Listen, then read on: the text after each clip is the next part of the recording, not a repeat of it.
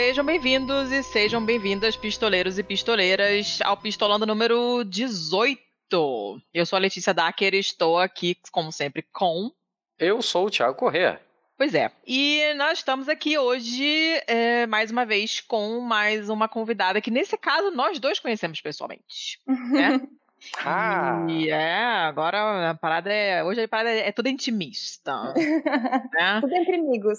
Tudo entre amigos. Entre amigos. Eu sou amiga nova, mas já, já considero pacas. Então, Carol, se apresenta aí pra gente, por favor, pra gente já começar começando. Oi, gente. Então, eu sou a Carol, Carolina da Trechusen. É, sou geógrafa. Tenho bacharel e licenciatura em Geografia pela UDESC e agora sou mestra em Geografia pela URGS e trabalho com moradores de rua. Então, então vamos, vamos começar do começo. Eu, eu, tô, eu tô bem feliz de ter a Carol aqui, porque eu conheço já a Carol há muitos anos É. e acompanhei a saga desse mestrado, inclusive. Ajudou, inclusive. É, ajudei na pesquisa Tá na tal. na- dedica... nos agradecimentos, inclusive. Tá na dedicatória. É, tô na parte lá do jornalismo de dados, né? e assim, desde o momento eu já, desde o primeiro momento assim, eu já achei muito interessante a, a gente tocar nesse assunto de população de rua e tal. Só que eu acho que é muito difícil a gente começar a falar sobre isso sem falar lá do começo de como você foi parar nisso, Carol. Exato. Ah, vamos começar pelo começo, então, né? Ah, como diz a minha irmã, sou uma geógrafa que não trabalha com rochas e nem com mapas cartográficos, né? Assim, é, no sentido daqueles mapas, quando a gente pensa em geografia, a gente pensa sempre em um globo terrestre ou em mapas, e eu trabalho com gente. Mais es- especificamente com gente que vive na rua. E eu trabalho com, com essa temática da população de rua desde 2012, foi o meu primeiro contato com eles. Aconteceu no Hospital de Custódia e Tratamento Psiquiátrico que, de Florianópolis, que fica dentro do, do complexo penitenciário de Floripa. E eu fui lá fazer pesquisa com uma professora maravilhosa, que é a professora Ana Preve, da UDESC. E lá conversei com pacientes internos que, antes de serem presos e estarem cumprindo pena no, no manicômio judiciário, eles viveram na rua. E, enfim, conversando com esses caras, eu tinha muita curiosidade de entender o porquê que uma pessoa, o que que levava uma pessoa a ir para a rua. Ah, e esse foi meu primeiro contato com eles, fui conversando, ouvi muitas histórias. E depois fui para o Centro Pop de Joinville, ah, e lá também conversei com outras pessoas que também estavam em situação de rua. E a partir disso, a partir dessas conversas, eu só tinha conversado, eu conversei com muita gente, mas eu só conversei com duas mulheres. E aí eu quis saber um pouquinho mais sobre como era ser mulher e estar na rua, porque são duas questões. eh, ser mulher já, é, já tem questões e estar na rua tem questões pesadas. Então, como é que era isso junto, né? Ah, e foi aí que eu fiz a dissertação aqui na URGS e, e trabalhando só com a temática das mulheres, com as mulheres que vivem na rua aqui de Porto Alegre. Pois é, então, é, você explicou como é que você foi parar nisso, mas por que, que você escolheu esse tema para sua dissertação e não uma coisa mais tradicionalmente de geografia? da É, geografia, né? É, o que que por, por que esse tema? Porque tipo, a gente vê um monte de coisa diferente na faculdade e tal, mas o que que te atraiu a ponto de você resolver fazer um trabalho sobre isso e não sobre nada mais do que as pessoas pensam quando pensam em geografia? É, o que eu gosto da geografia, o que eu sempre gostei da geografia, o meu olhar geográfico é que a geografia ela, ela é uma ciência tão ampla, ela perpassa por tantas áreas, desde a economia, a geomorfologia, geologia, a ciências sociais, sociologia. Então ela ela tem ela é uma ciência muito híbrida. Ela atravessa todas essas outras. A gente consegue ter um diálogo muito bom com essas outras ciências. E eu sempre fui muito das humanas, assim. Eu sempre gostei muito de trabalhar. Eu gosto de ouvir histórias e contar histórias. Eu acho que essa é minha essa é minha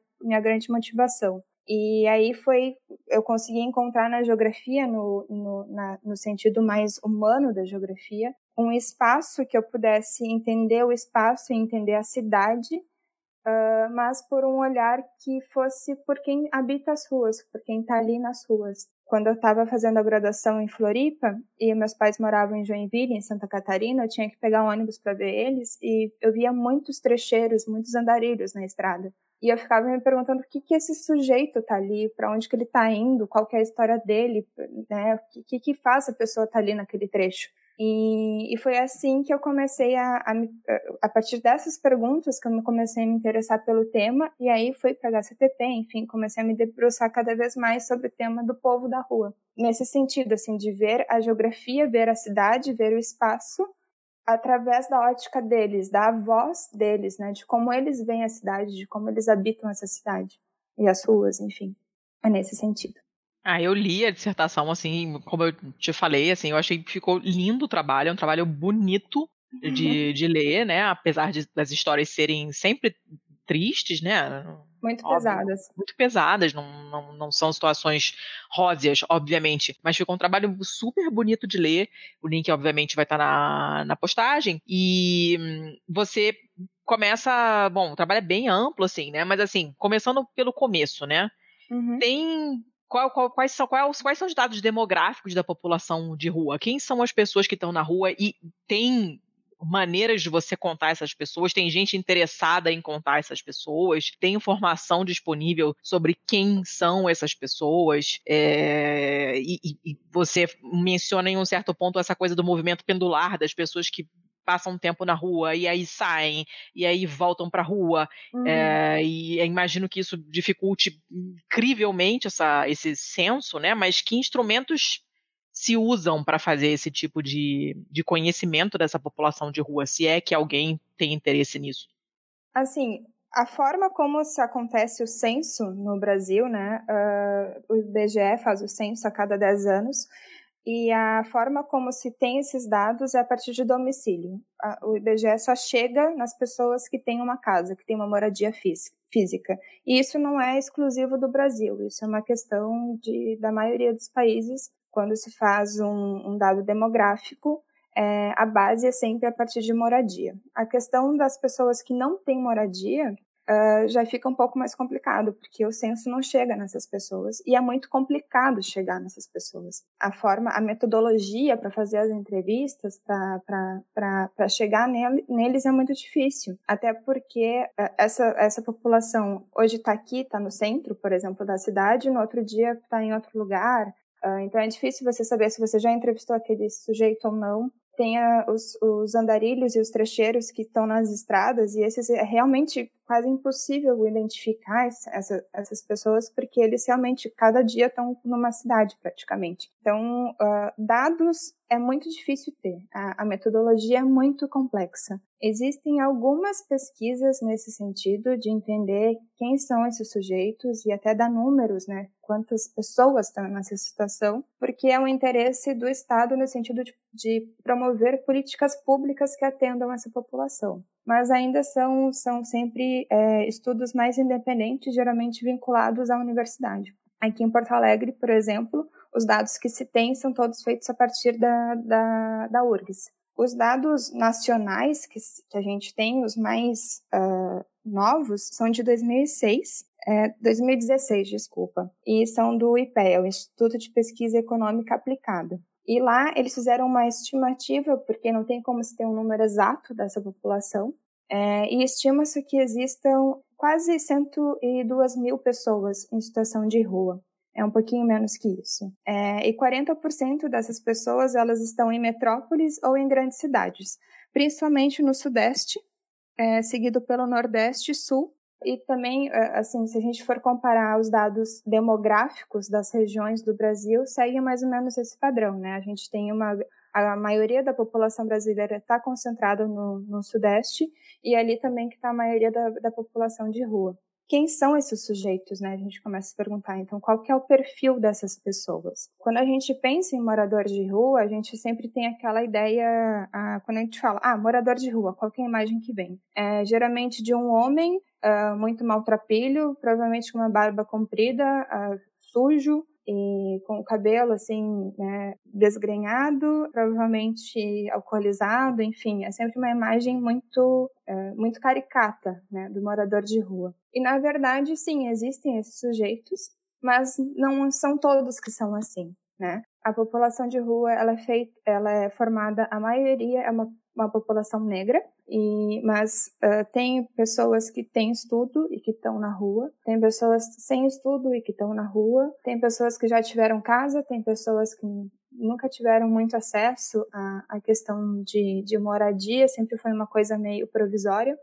Criar realmente um perfil de quem está na rua é muito complexo, porque é uma população uh, muito heterogênea e com diversas, assim, não dá para criar tipo, uma identidade cultural do, do morador de rua, porque eles, uh, eles, têm muitas, eles têm muitas subdivisões, né? É uma população que, apesar da gente chamar população, é, em situações de rua são muitas características, eles têm muitos, têm muitas, muitos detalhes.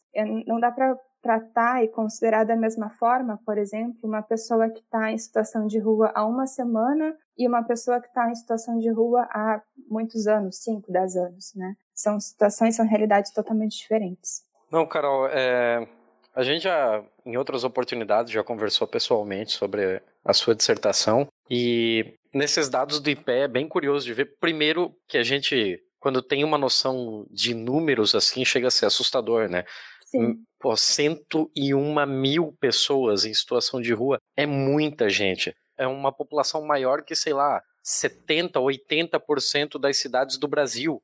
Você Sim. conseguiria encher uma cidade média só com essas pessoas. É assustador pensar no, no número nessa, nessa visão macro. Mas nesse momento, se tu estivesse na rua agora, essa hora da tarde, onde é que agora? tu estarias? Agora? É. Nesse momento? É. Na ponte. Na ponte. Fazendo o que no ponte? Deitado. Olhando para onde? Para a lua.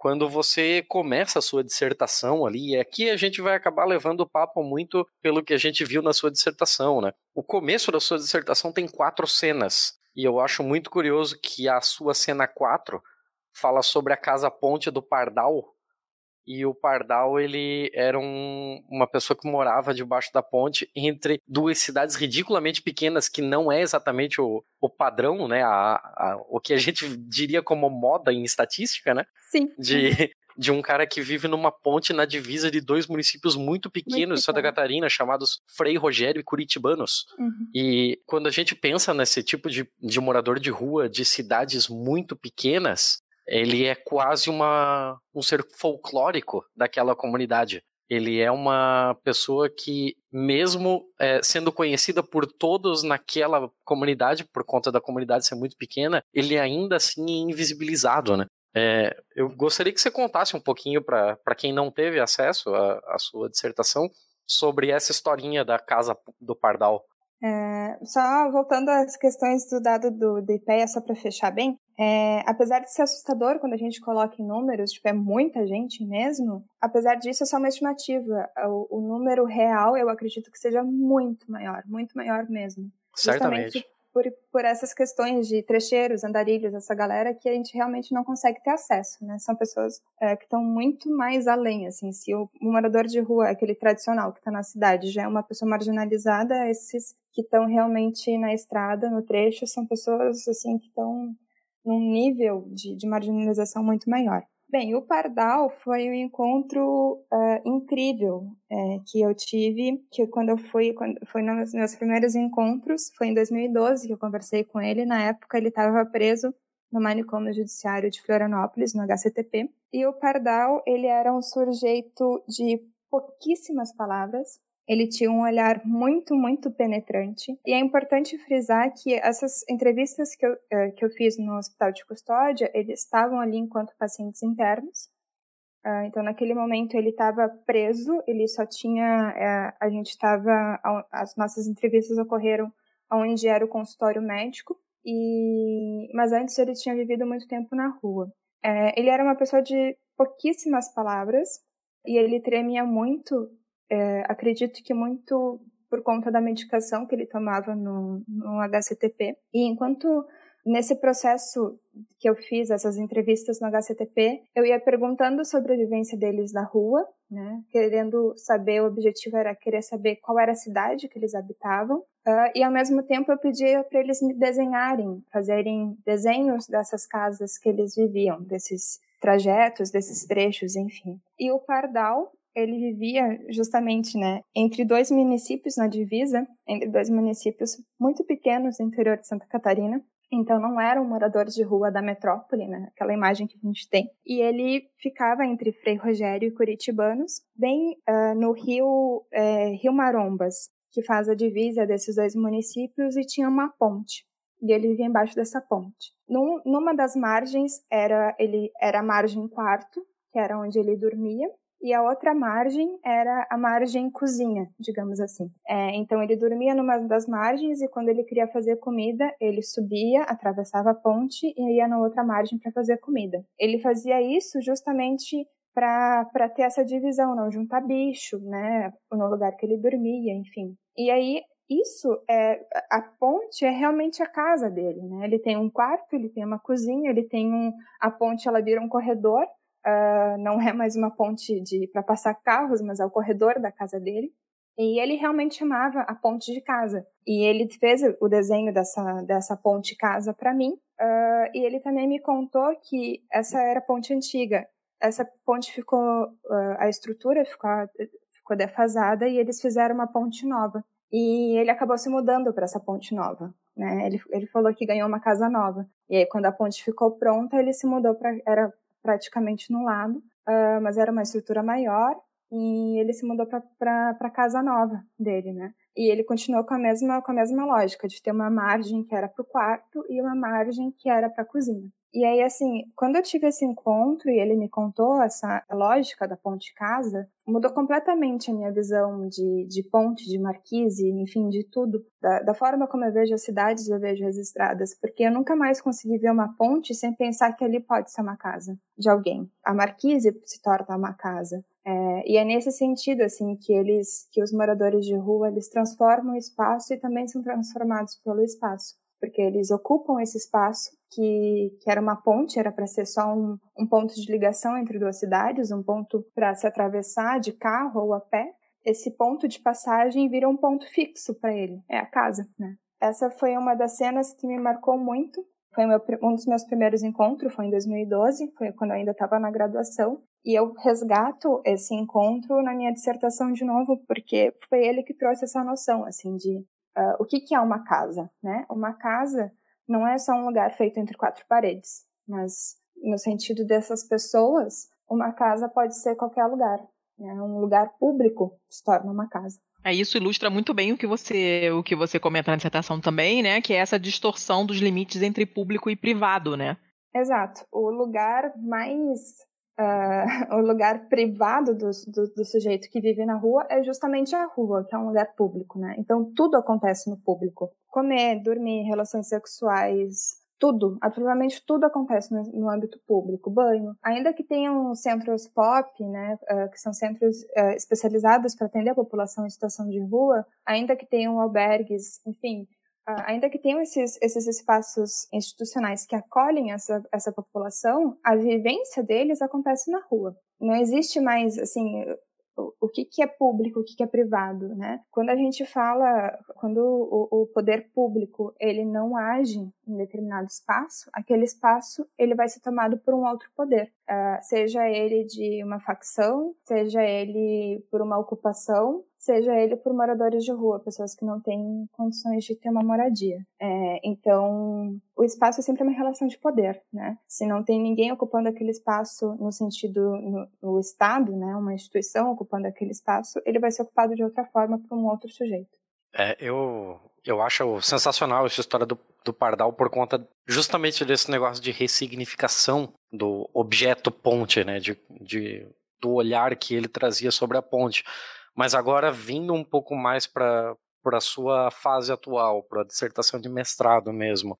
Uma coisa que eu fico muito curioso com como funcionou para você na sua dissertação é como ocorre essa questão de abordagem aos moradores de rua que você vai entrevistar. Porque para quem está tá de fora, que não tem essa sensibilidade toda com a, a população de rua, que, que você já, já demonstrou ter, me parece um movimento bastante hostil. É, você interpelar essas pessoas, você não sabe como elas estão, você não sabe se elas estão lúcidas se elas não, não consumiram alguma droga, se elas não estão arredias, se elas não, não vão ficar na defensiva de achar que você tá, tá ali para se aproveitar de alguma forma delas, ou se você mesma, né, não entra numa defensiva de que, pô, eu não, eu não sei até que ponto posso chegar. Como funciona essa dinâmica para você enquanto pesquisadora no campo? Olha, é super difícil, né? Super difícil mesmo. É, trabalhar, fazer entrevistas, quando a gente faz uma entrevista assim, cara, né, cara a cara, olho no olho, é sempre, para mim, né, é sempre um processo muito invasivo. Eu já tinha tido essa experiência, então, desde o HCTP, só que, como eu falei, no HCTP eu tava, eles estavam numa situação que eles estavam presos, é, eu já tinha frequentado o HCTP fazendo oficinas de, de educação ambiental, então eles já me conheciam. Quando eu fui fazendo as entrevistas com eles, eles sabiam quem que eu era e por que, que eu estava ali. Eles sabiam que eu queria trabalhar sobre a vivência deles na rua. Uhum. Era um ambiente mais controlado também. Né? Exato. A gente estava ali num, num, cubículo, né, conversando. E mesmo quando eu fui no Centro Pop de Joinville, ainda assim era uma instituição, né? Eu, eu fazia as entrevistas com eles enquanto eles estavam tomando café da manhã.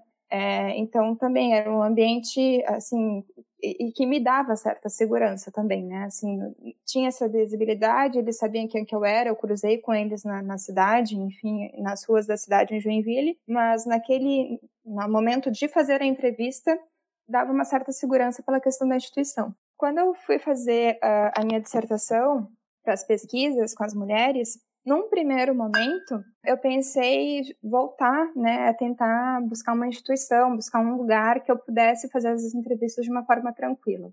O que aconteceu é que no meio desse caminho eu fui interpelada por uma mulher. Eu estava no centro da cidade e eu tinha ido no centro para ver umas exposições no museu e estava sentada num banco e uma mulher que eu vi eh, depois que a gente trabalha muito tempo com moradores de rua, a gente identifica muito fácil o, os jeitos, a vestimenta, a gente consegue identificar muito fácil quem que é morador de rua. Uh, mesmo que algumas vezes eles nem pareçam, assim, justamente para eles fugirem daquele estereótipo que a gente tem, né, de, de morador de rua, uh, a gente começa a identificar algumas, algumas questões, assim, que a gente consegue uh, ver que são. E essa mulher que me abordou, eu tinha certeza que ela era moradora de rua. E ela veio me pedir uma caneta emprestada. E eu tinha né, na minha mochila, entreguei para ela e eu vi que ela foi com um grupo de homens, ficou conversando com eles lá e tal. E eu não, assim, eu não sei por que, que ela usou a caneta, também eu quero saber. Mas ela, eu vi que ela estava conversando com esses homens e fazia um pouco de frio. É, e ela estava com uma roupa muito de verão, assim, estava com chinelo e ela devia estar tá com muito frio. E quando eu parei, assim, eu estava observando ela conversando com os caras, eu perguntei, me perguntei, né, por que não não conversar com ela? É, já que ela que me abordou primeiro, né, por que não? E aí quando ela voltou, ela acabou vindo me devolver a caneta. Eu vim, eu conversei com ela, tá, tá frio, né? Tu não tá com frio e tal. E a gente começou a falar primeiro da questão do tempo.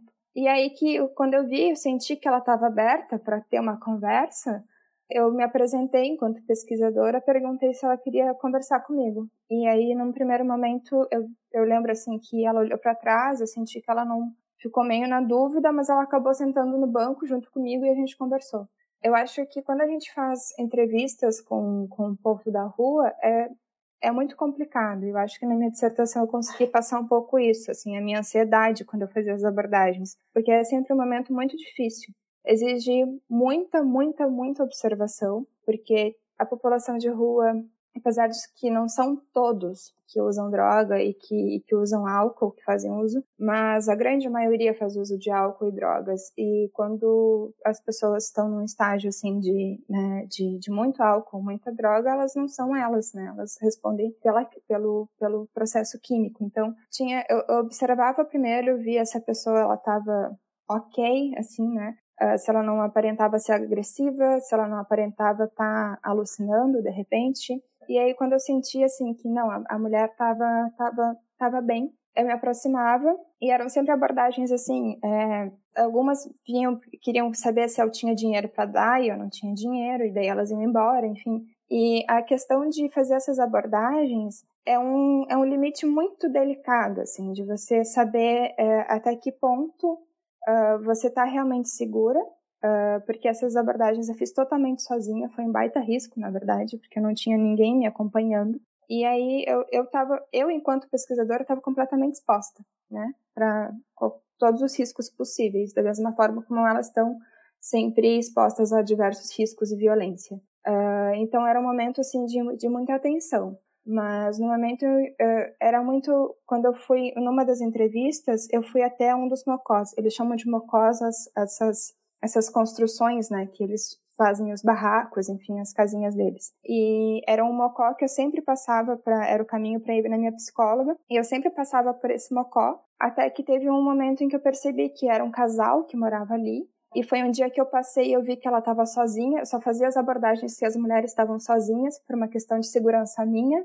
né? Porque eu ia estar em menor número, né? Se tivesse mais gente, então, é, uhum. por uma questão de segurança minha, eu ia só quando elas estavam sozinhas. É, e teve esse dia que ela estava sozinha, e aí eu fui. E tinha muitos cachorros em volta do, do, do, barraco dela. E aí eu primeiro interagi com os cachorros. Quando eu vi que ela não se importou de eu estar interagindo com os cachorros, inclusive falou: ah, cuidado com aquele pretinho, aquele pretinho morde e tal. Aí eu falei: não, peraí, que eu acho que vai dar para conversar com ela. E aí eu me apresentava. E no momento em que eu sentia, e aí é uma, é uma questão de sensibilidade mesmo, assim. No momento em que eu sentia qualquer desconforto, se eu sentia uma tensão, e era para uma postura mais agressiva, ou de repente pela uma voz, enfim. No momento em que eu sentia que aquele que aquela conexão extremamente frágil podia se quebrar de uma forma até violenta, então eu já saía fora. Assim. Então era sempre uma questão. A minha segurança sempre foi em primeiro lugar. Uh, mas é sempre um processo com, muito difícil e com muita ansiedade. E eu acredito que o, o, o passo assim primordial é a observação. É observar o ambiente ao redor e observar como é que está aquela mulher naquele momento. Fui para a rua com 9 anos. Ah, nós dormia nas igrejas, dormia nas marquises, dormia na área de loja, dormia na Baixo Ponte, casa abandonada. Tudo isso aí nós dormia. Comida eu fazia no álcool cortava a latinha de refrigerante, cerveja e botava no álcool, ficava de fósforo, jogava fósforo ali, botava um miojo, um arroz, um feijão, alguma coisa e fazia. Eu tô com fome, tenho que me alimentar. Eu posso não ter nome, mas o estômago tá lá. Por isso eu tenho que ser cara de pau. Ou eu peço dinheiro, eu fico aqui passando mal. Tenho que me rebaixar a esse ponto, porque a necessidade é maior do que a moral.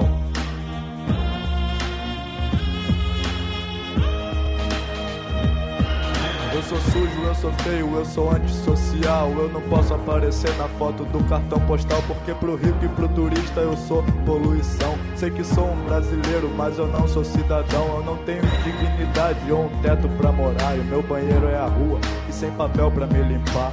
Honra, não tenho, eu já nasci sem ela. E o meu sonho é morar numa favela você tinha, voltando um pouquinho no que você, a gente tinha comentado antes, né, da dificuldade do censo estar tá relacionado ao fato das pessoas andarem muito, né? Uhum. E tanto é que o seu, você fala de pesquisa andança, né? E essa coisa do do andar, do caminhar, do deslocamento é uma constante. E aí você tinha falado de uma coisa histórica aqui que, que eu anotei e que você falou assim: a errância só é aceitável como condição passageira e não como modo de vida isso desde sempre, né? Pelo que você fala, assim, desde a Idade Média, você tem essas pessoas que se deslocam, que são andarilhas, pessoas que uh, caminham a pé de um lugar para o outro, ou não estão indo para lugar nenhum, mas simplesmente estão andando, né? Andarilhos mesmo. E, é, e tem essa coisa da gente sempre olhar com, de uma maneira meio estranha, né? Essa coisa não é aceitável a pessoa não ter uma morada fixa, a pessoa está sempre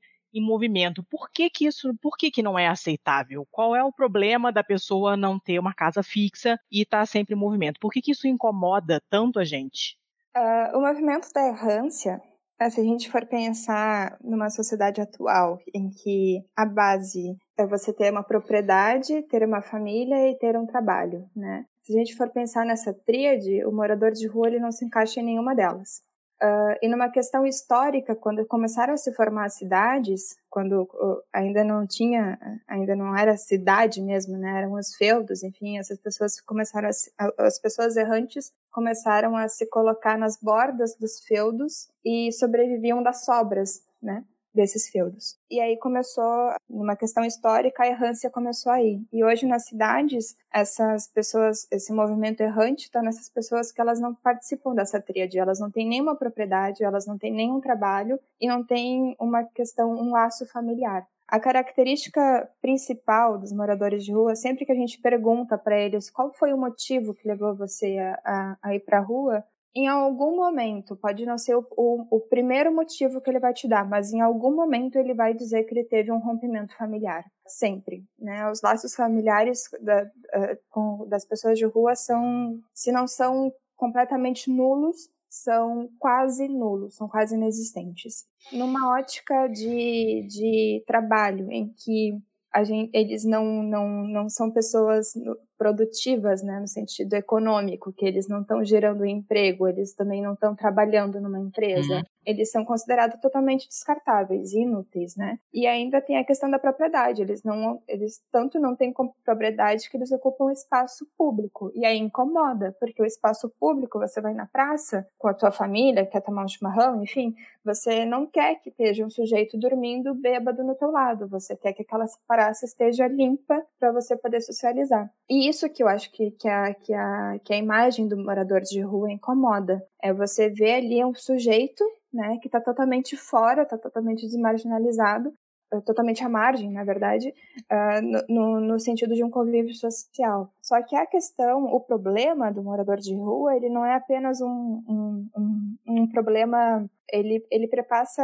a gente vive hoje num, num período de crise, né? Uh, então, ele é um problema que não é apenas econômico, não é apenas da esfera social, né? Ele, ele, é, um, ele é um problema de ética também. O, o sujeito que está em situação de rua, ele é o símbolo do ápice da crise, assim, dessa crise uh, econômica, social, ética, né? Além disso, a imagem dele também mostra como é frágil a nossa própria noção de bem-estar. Eu acho que, pelo menos eu, enquanto entrevistava as mulheres que vivem em situação de rua aqui de Porto Alegre, em alguns momentos eu me via num espelho. E aí eu ficava, eu, quando eu voltava para casa ou quando eu escrevia nos meus cadernos, eu pensava, o que que levou eu tá onde eu tô hoje e o que que levou aquela mulher tá onde ela tá hoje. Às vezes é um momento muito, assim, é um, é um fragmento da vida de uma pessoa que faz ela tá na rua. E eu acho que a imagem do morador de rua incomoda nesse sentido. Tanto dele estar tá totalmente ser um, um, um, sujeito inútil, né, nessa, nessa uh, percepção capitalista, quanto o, o ver ali o que poderia ser você. Eu acho que é nesse sentido. Tem a coisa estranha que, ao mesmo tempo que eles são invisíveis, né? Como o Thiago tinha mencionado antes, assim, a gente, principalmente quem mora em cidade grande, que vê muita, tem uma população de rua muito grande, tipo, aqui em Curitiba aumentou visivelmente nesses três anos e pouco que eu tô aqui. Quando eu cheguei, tinha muito menos gente morando na rua, e hoje, em determinados é, bairros, em determinadas esquinas, em determinadas marquises que são particularmente largas, que é uma coisa que faz diferença numa cidade onde chove muitíssimo, como Curitiba, né? Então, uma, uma marquise muito larga significa que mesmo que chover muito, essa chuva não vai chegar em quem está ali embaixo. E a quantidade de gente dormindo embaixo dessas marquises é, aumentou muito nesses, nesses poucos anos que eu estou aqui, né? E eu estou acostumada com uma população de rua enorme, porque o Rio tem muita gente morando na rua. E você acaba meio que normalizando isso, né? Como acontece com a violência em geral. Tipo, a gente já nem presta mais atenção com certas coisas que a gente vê na rua. A gente se choca muito menos quando a violência é muito presente, né? E quando a gente tem muita, muita gente na rua, e todo dia você vê morador de rua, chega uma hora que isso não te comove mais. Então tem ao mesmo tempo uma invisibilidade e essa coisa que incomoda. Isso é muito estranho, né? É uma dualidade muito. E é tudo ruim, né? Porque o fato da pessoa estar tá invisível pra gente, pra maior parte das pessoas pelo menos, significa que não vai vir ajuda, você não vai ter um olhar de compaixão sobre essas pessoas, você provavelmente não vai jamais fazer nenhum tipo de, é, de pesquisa sobre o assunto, não vai querer saber quem essas pessoas são, não vai ajudar, não vai participar de nenhum trabalho voluntário, sei lá, porque para você essas pessoas não existem. E ao mesmo tempo você é, tá vendo e elas estão te incomodando e você gostaria que elas desaparecessem. Então é tudo ruim, né? Não tem, a gente não tem um olhar positivo sobre isso de maneira nenhuma, né? Não. É, é, quase impossível ter um olhar positivo, né, vendo uma, essas nesse contexto. Uh, a questão do, do invisível e visível do morador de rua, eu acho que é um, é, é um conflito meio híbrido como a questão do privado e o do, e o do particular, porque ao mesmo tempo em que essas pessoas são invisíveis, então como você disse, a gente passa pela calçada e a gente já não enxerga mais, já se tornou banal, né, aquela atitude blazer, a gente só passa e, enfim, é só mais um sujeito dormindo na calçada. Ao mesmo tempo, para os próprios moradores de rua, a questão da invisibilidade às vezes é bem-vinda. Às vezes eles querem ser invisíveis, justamente pela questão de uh, eles estarem ocupar, ocupando um espaço público como privado. É, então tem alguns momentos em que ele quer, ele quer realmente uh, camuflado né, na, na, paisagem urbana, porque é o momento em que é assim que acaba acontecendo o espaço privado dele. É quando ele acaba se, se, se camuflando na paisagem urbana. Ah, eu acho que com a sociedade os outros são lixo, né? Morador de rua é, é aquele que é que anda muitos anos na rua, pede comida nas casas, vende, pega o carrinho de colher do dono para vender, faz artesanato viaja numa outra cidade, vai para os outros países. A droga matou tudo, a polícia matou. A questão da paisagem, eu sou geógrafa, não consigo não pensar em paisagem, mas a, a paisagem, ela, a, se a gente for pensar numa praça, né? Uh, qualquer praça. A gente pensa uma praça no centro da cidade, numa grande metrópole, por exemplo, assim, uma cidade grande. A paisagem ela se muda, ela, ela muda de acordo com o momento do dia e de acordo com os usos que essa, essa paisagem apresenta, né? Então, se a gente for pensar, por exemplo, na Praça Neureu Ramos, que tem em Joinville, ou em qualquer praça que tem numa cidade, tem, por exemplo, os velhinhos jogando dominó, na Praça Neuro Ramos de, durante o dia. Tem as pessoas passeando com a família, tem uh, as pessoas tomando chimarrão, enfim, tem uma circulação de gente. E ali no meio tem os moradores de rua. E aí eles estão ali, muitas vezes também socializando de uma forma quase é, como o resto da sociedade, digamos assim. É, eles estão ali vendendo alguma um artesanato, estão ali deitados, enfim. Mas à medida em que chega a noite, por exemplo, e a praça se esvazia, é o momento em que eles aparecem mais. E aí é o momento em que a sociedade, de uma forma geral, pensa: ah, agora ficou perigoso, né? começou a ficar perigoso andar naquela praça.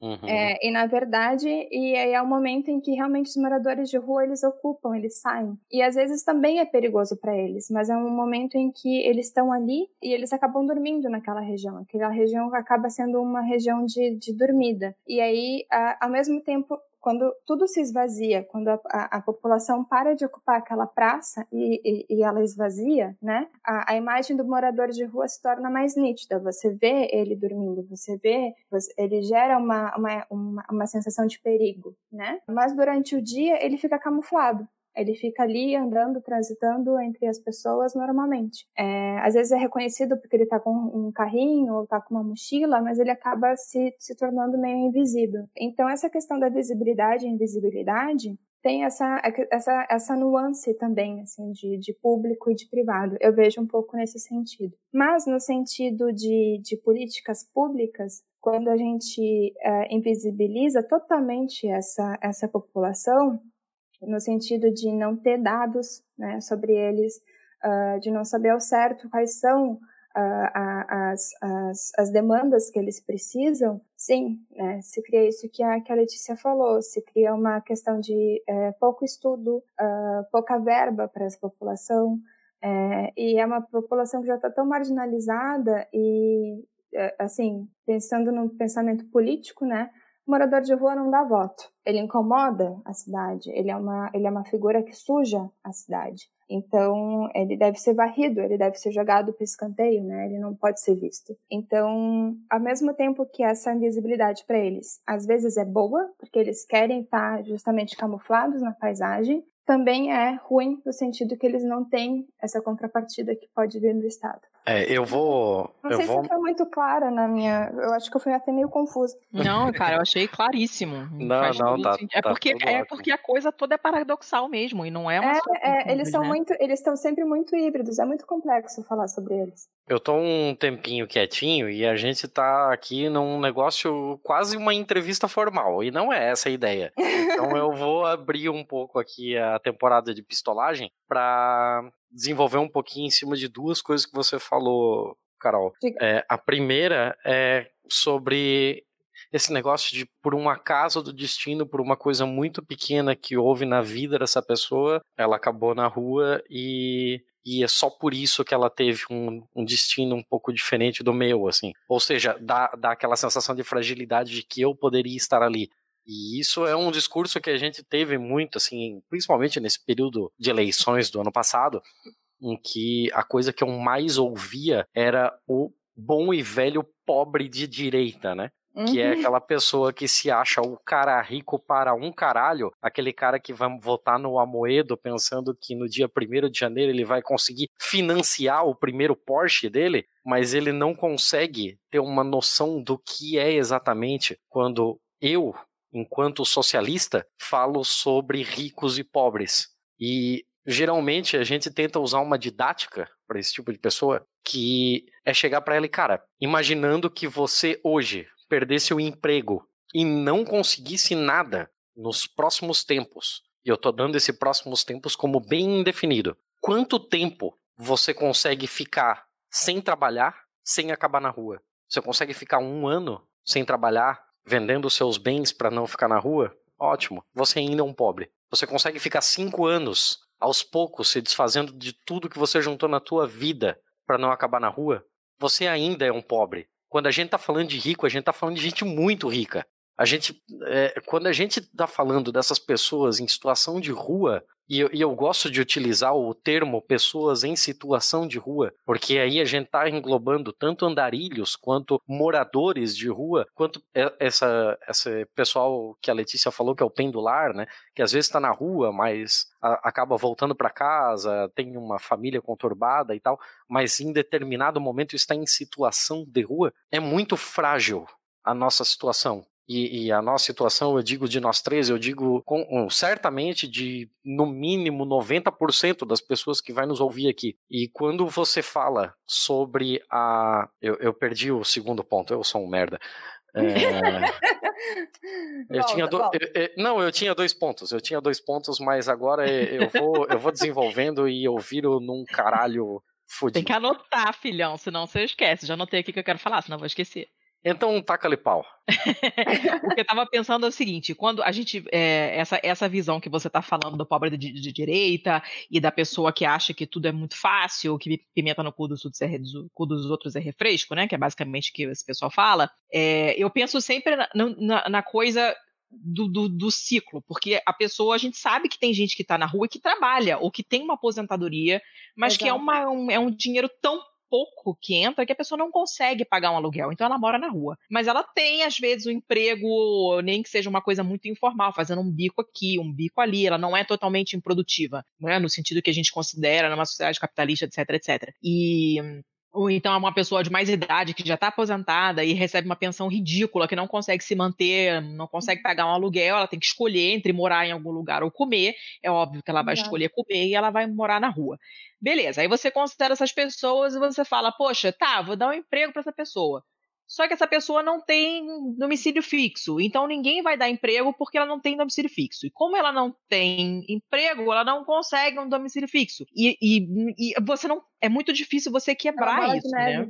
É uma bola, É uma de, bola neve. de neve, uma coisa retroalimenta a outra, assim, é muito bizarro. E aí, quando muito você pensa naqueles movimentos que de vez em quando acontecem, de montar, sei lá, trailer chuveiro, caminhão chuveiro, para essas pessoas tomarem banho, para poderem, de repente, ir numa entrevista de emprego, né? Porque o cara, de repente, o cara sabe fazer alguma coisa, ele só quer trabalhar e, e, e, às vezes, sei lá, tem alguma empresa ou alguém que está de uma organização que está disposta a dar emprego, mas o cara não pode chegar lá fedendo e, e cheio de piolho e com uma barba gigante, cheio de nó no cabelo. Então, só o fato do cara tomar um banho, fazer um corte de cabelo, mesmo que ele não tenha endereço fixo, talvez ele consiga pelo menos fazer um bico. Mas se ninguém der essa chance, o cara não consegue sair né? E, é muito difícil quebrar esse ciclo mesmo, porque quem que vai dar emprego para uma pessoa que não tem um endereço fixo? Você não tem como achar essa pessoa se você precisar.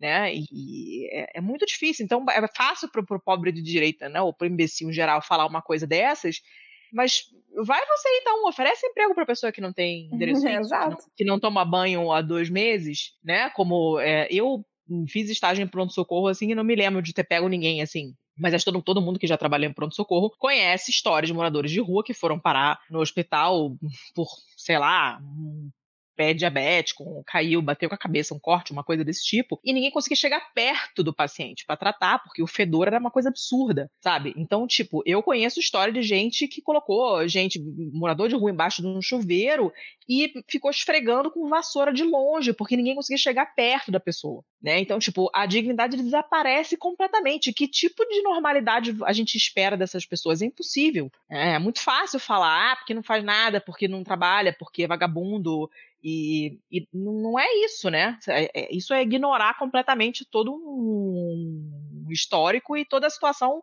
pensando em modo pragmático, não é fácil de resolver quantas pessoas parecem falar, né? Falam e, e fazem, querem parecer fazer que seja e não é, não é nada fácil de resolver. É um ciclo difícil de quebrar muito difícil de quebrar, extremamente difícil de quebrar. É, e como tu falou, é um ciclo que se, é, que se retroalimenta, né, o tempo todo. E a questão que, que tu falou e que é muito importante frisar é morar na rua, eu acho que é perder completamente a questão da dignidade. É, porque é exatamente isso: é você tá sujo, é, é, você não ter um emprego, e você não conseguiu um emprego porque você não tem uma moradia.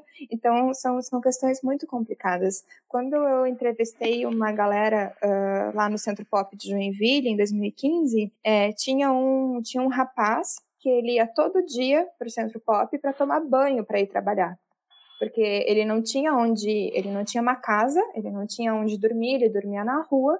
Uh, o café da manhã ele tomava o café da manhã no centro pop porque davam para ele. E o dinheiro que ele ganhava, ele ganhava para comer, para se alimentar. É, e ele ia no centro pop para tomar banho, para se apresentar, assim, para ter pelo menos uma, uma, uma aparência razoável para se apresentar no trabalho. E tanto que na filinha eles faziam uma fila de para tomar banho, a galera sempre deixava ele ir tomar banho primeiro, para ir logo tomar banho, tomar o café e trabalhar, assim, sabe? É, eu conversei com uma mulher também uh, no ano passado, que foi a entrevista em que eu mais fiquei comovida, que na minha dissertação eu chamei ela de, de Margarida, obviamente não é esse o nome dela, mas eu tive esse encontro com ela na rodoviária e ela era uma senhora de 63 anos que passou a vida inteira trabalhando como doméstica. Ela teve um marido extremamente abusivo que batia nela. E aí, é, tanto que ela me disse: é horrível dizer isso, mas quando meu marido morreu, eu agradeci, eu fiquei feliz por meu marido ter morrido. É, a questão toda é que hoje, hoje, no caso, ano passado, né, porque ela já pode ter mudado de situação, na época que eu entrevistei ela, ela recebia o, um, a aposentadoria, que era de um salário mínimo, e aí ela me falou: com esse dinheiro eu não consigo pagar um aluguel e não consigo comer, eu prefiro comer. E ela ainda morava com uma filha dela, e a filha dela tinha quase 30 anos e fazia alguns, uh, alguns bicos, enfim, mas não era nada, nenhum trabalho uh, assim, de carteira assinada, não era nada oficial, né? Eram sempre trabalhos muito temporários. E ela é, é a imagem disso, né? É uma mulher que trabalhou a vida inteira e que ela não conseguia mais trabalhar de faxina porque ela estava com é, aquele, uh, aquela doença que dá nas juntas, eu esqueci o nome. Artrose? Artrite. Ela estava com artrite. É, artrite, ela não conseguia mais trabalhar né, como faxineira, e o que ela ganhava de aposentadoria era para comer. Então, são essas pessoas que elas estão na pobreza, e é como o, o, o, o Tiago falou, assim, até que entre a população de rua, pelo menos com os, a galera com que eu conversei aqui em Porto Alegre, tem uma galera que é muito organizada, muito bem articulada politicamente, que são moradores de rua, que eles trabalham no Boca de Rua, que é um jornal feito por moradores de rua. É um trabalho sensacional, um trabalho social vinculado a uma agência, a agência Alice, e essa galera é muito articulada politicamente, assim. E eles estavam em todas as manifestações do Ele Não, e eles sabiam o que, que era ter um cara como o Bolsonaro no governo, sabe? A quantidade de ataques que essa população sofreu durante as eleições e agora aumentou muito, né? Quando a gente pensa, assim, por exemplo, não é raro a gente ver uh, notícias sobre violência sobre os moradores de rua ou ao, ponto de, sei lá, tacarem fogo no morador de rua. Cara, estão tacando fogo em, num ser humano, sabe? A que ponto chega a, a, o ódio da pessoa a tacar fogo num, num, ser humano só porque ele era um morador de rua? Teve aquele caso clássico em Brasília, né? Que teve aquela piazada que tocou fogo num índio. Sim, sim. Sim, o índio Galdino. É. E aí a desculpa deles, ah, é que a gente achou que era um morador de rua. Porra, então um morador de rua pode? sim, sim. É. Não, merece. Eu, eu, eu, não consigo. Essa história, não... essa história é surreal. Essa história não, é, é, é incrível, assim. É, como você falou, Carol, a primeira coisa que a pessoa perde quando ela acaba na rua é a dignidade dela. E a gente vive um caralho de um mundo em que a dignidade tá atrelada ao poder é, que a sociedade dá a essa pessoa. E a esse poder eu estou falando sobre o poder de consumo dela, Exato. sobre o poder de trabalho dela, sobre o poder que ela exerce sobre os seus iguais. A partir do momento que essa pessoa está na rua, ela não é mais uma igual. E, e, isso é ultrajante, assim. Você contou a história dessa, dessa senhora, da, da, da Margarida, e, cara, você conhecer essa história de vida e você achar que em algum momento, em alguma elocubração da sua cabeça doentia, essa pessoa merece estar nessa situação. Cara, isso, isso é uma doença chamada excesso de dentes na boca. Tem que pegar uma pessoa dessa, socar até arrancar uns cinco dentes da boca, e aí a pessoa vai aprender, cara, porque vai tomar no cu. Não é possível que uma é pessoa é conheça é esse lado da história, pare de ver aquilo como um bicho comendo no lixo e comece a ver como uma porra de um ser humano, e a partir do momento é. que ela tiver a ideia de que aquilo é um ser humano, e que esse ser humano tem uma história, e que esse ser humano já teve uma família, e que esse ser humano tem um nome, e tem um significado próprio para o que ele chama de casa, para o que ele chama de sociedade. A partir do momento que você tiver essa porra dessa, dessa ideia na cabeça, quem sabe a gente consiga minimamente abalar esse mito ridículo da meritocracia. Eu, eu, eu fico eu ouvindo que, essas cara, histórias e eu fico fudido. Mas eu acho que o problema é que não, não, as pessoas não estão dispostas a ouvir essas histórias, sabe? Ninguém quer saber. É exatamente isso. Tipo, a pessoa. Ele, uma coisa que a Carol escreveu na, na, dissertação e que é isso mesmo, né? Que era, era assim: é, quando ma, nada mais lhe sobra, apenas o corpo lhe resta, o sujeito se coisifica. Exato. E acabam que os outros começam. É, os, as outras pessoas começam a enxergar essa, essas pessoas como coisas também. Né? É uma coisa que está no teu caminho, que está te atrapalhando, que está fedendo, que te dá medo de noite.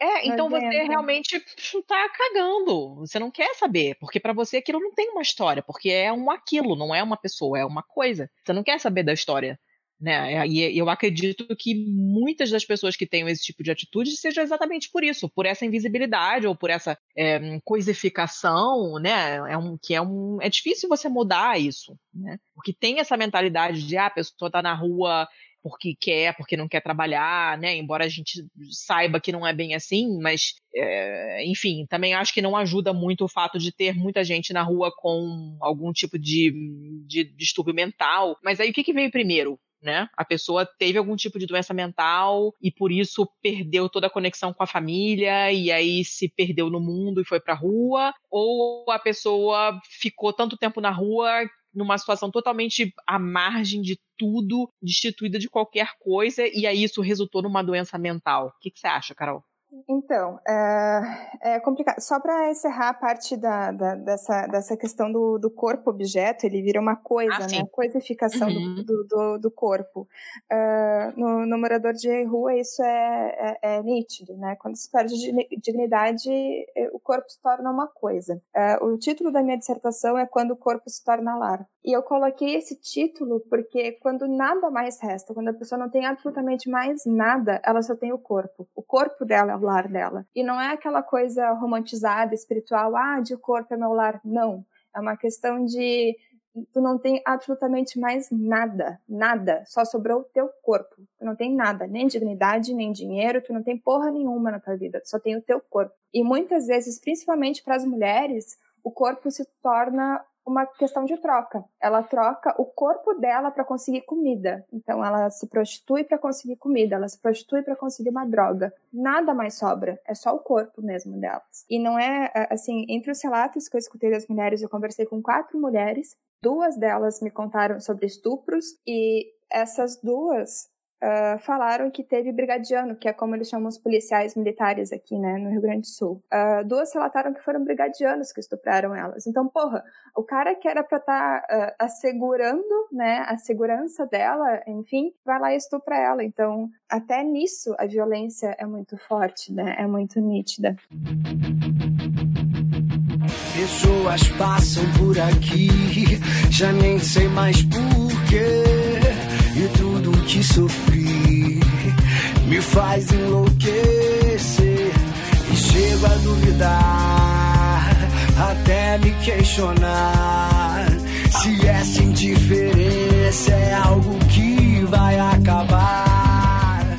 E aí eu esqueci da tua pergunta. Ah, tá, a questão da o que leva, né, uma pessoa, se o que, que veio antes, o ovo ou a galinha, se foi uma questão da doença mental que levou a pessoa para a rua ou se foi a rua que levou ela à situação de uma doença mental. Era mais ou menos isso, né, Letícia? Uma coisa assim. Isso, era isso mesmo, era isso né? mesmo. Quando a gente trabalha com pessoas assim que estão numa situação de vulnerabilidade social, elas carregam marcas, eu gosto de falar. E essas marcas se somam, elas não anulam uma outra. Então, é uma marca de uh, ser pobre, uma marca de não ter uma moradia uma marca de ser mulher, ser trans, enfim, de ter uma dependência química, são marcas que vão somando. Cada uma dessas marcas tem um problema, né? Carrega junto consigo um, um, uma bagagem de problemas. E aí o indivíduo que tem todas essas marcas, ele tem uma, uma bagagem gigantesca de problemas, né? Se torna muito complexo lidar com ele. Tem uma parcela da população que não é, não é todos, né, que tem alguma questão de deficiência, seja mental ou física, é, mas enfim, as doenças mentais elas são presentes nos moradores de rua, mas não são em todos.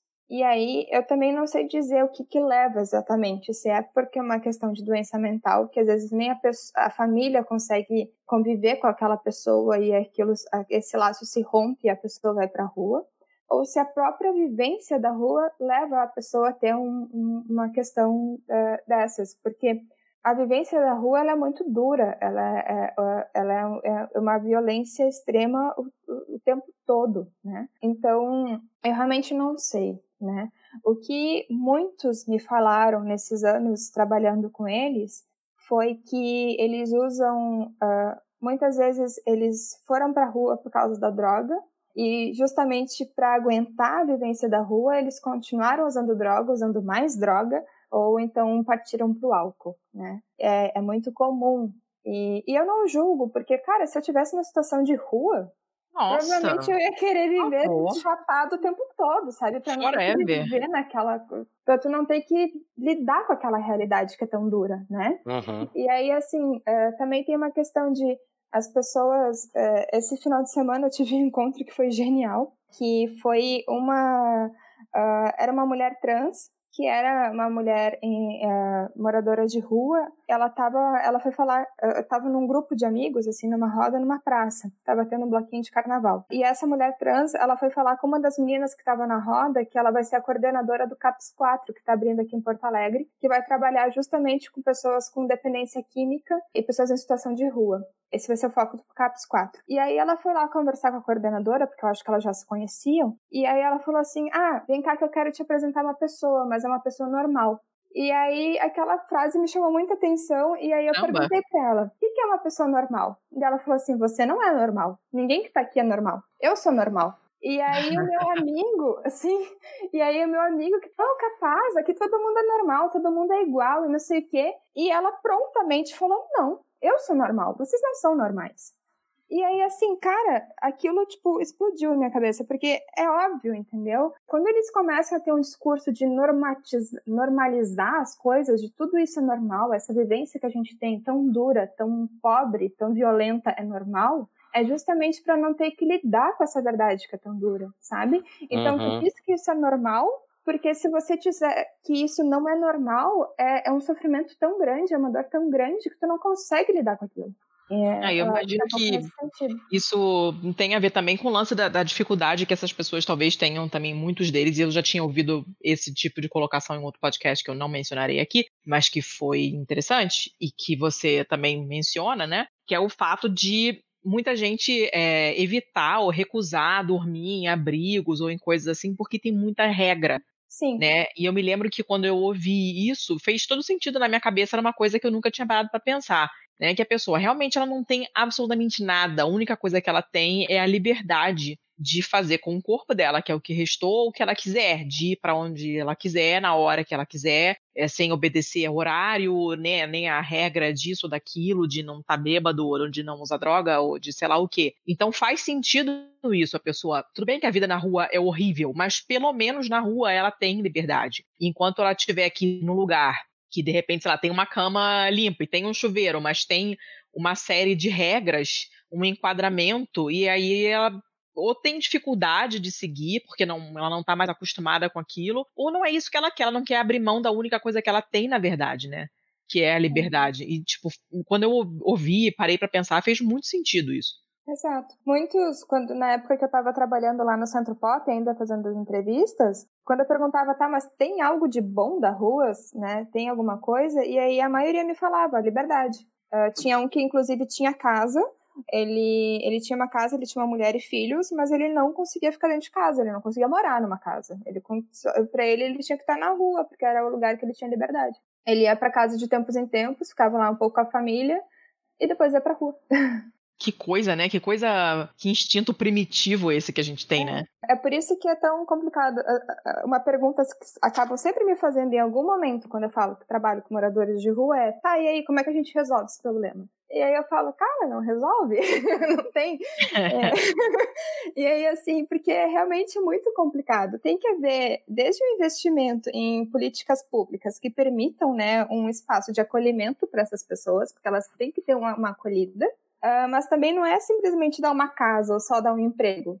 Que é aquilo que eu falei, é difícil você tratar da mesma forma uma pessoa que está na rua faz cinco dias e uma pessoa que está na rua faz dez anos. Uma pessoa que está na rua faz uhum. dez anos, ela não vai conseguir ter um emprego tipo de horários fixos, entendeu? Porque ela não está acostumada com isso. Ela não vai conseguir ter uma moradia, porque ela vai entrar dentro de uma casa e vai se sentir super sufocada. Então tem que ter todo um trabalho para daí conseguir tirar essa pessoa da rua. E é uma coisa muito aos poucos, assim, tem que ter todo um processo psicológico, sabe? Tem, tem, que ter todo um apoio, todo um aparato de, de pessoas em volta dessa, desse sujeito para conseguir tirar ele da rua. Não é simplesmente assim da noite pro dia. Não é assim que funciona, né? É, são pessoas, não são robôs, né? Uh, então é um pouco complicado. O que, uma coisa que eu acho que é importante que eu, e que eu gosto sempre de frisar quando eu falo sobre moradores de rua é a questão do tempo porque o tempo para eles ele é completamente dilatado, né? O, o, tempo do morador de rua é outro, é o tempo da sobrevivência. O tempo da sobrevivência não permite planos para o futuro, sabe? Uh, a galera pergunta uh, quando faz os questionários, por exemplo, como se fosse o censo, né, dos moradores de rua, ah, quanto que você ganha por mês? É muito difícil para moradores de rua responder. E não é nem porque ele não consegue fazer a conta, porque tem muitos que têm estudo. Na verdade, a maioria deles diz que tem emprego, seja por bicos, enfim, mas a maioria diz que tem emprego e que tem algum nível de estudo, nem que seja o mais básico, assim, diria uns 50%. Mas assim, é, eles não conseguem dar essa dimensão porque o, o período, a questão cronológica deles é outra. O período deles de tempo é o aqui agora sabe? É, ele não sabe se ele vai conseguir dormir essa noite, se ele vai conseguir achar um lugar para dormir. Ele não sabe se vai conseguir comida hoje, sabe? E não é nem amanhã, é hoje, sabe? A, a, a, o tempo deles é muito dilatado. E aí, assim, é, conversando com eles, principalmente quando eu estava no Centro Pop, que os meus encontros foram mais seguidos, né? Tinha, hoje eu conversava com, com um cara e ele estava muito bem, tipo, ele conversava super de boas comigo. No dia seguinte, ele estava assim, ó, transtornado, ele parecia uma outra pessoa. E isso é muito comum na rua. Tu conversa com um cara hoje, tá tudo bem, e às vezes, tipo, duas horas depois ou no dia seguinte, o cara é totalmente outro, assim, sabe? E é uma questão que é, é a dinâmica da rua essa. É, é, é, uma, é, um, é um tempo muito diferente do nosso. Ao mesmo tempo que é muito acelerado, é muito lento, é uma coisa muito louca de explicar. É, bem, é tudo muito paradoxal, né? Caramba. Muito, muito, muito. É, é, é muito difícil. Muito difícil mesmo, assim. A, a questão. Uh, é por isso que um dos professores, inclusive na minha banca da dissertação, questionou se dava para fazer uma questão de identidade, né? Deles, assim. E aí eu respondi falei: eu sinceramente acho que não dá para constituir uma identidade do morador de rua única porque é muito complexo e cada, cada um tem uma forma de vivência que é muito única na cidade. O andarilho é uma pessoa que vive na rua e no, no final da noite não tem um lugar para um lugar para ir. O andarilho fica hoje está num lugar igual andar no São José, amanhã podia estar no centro, depois podia estar em Canasieira.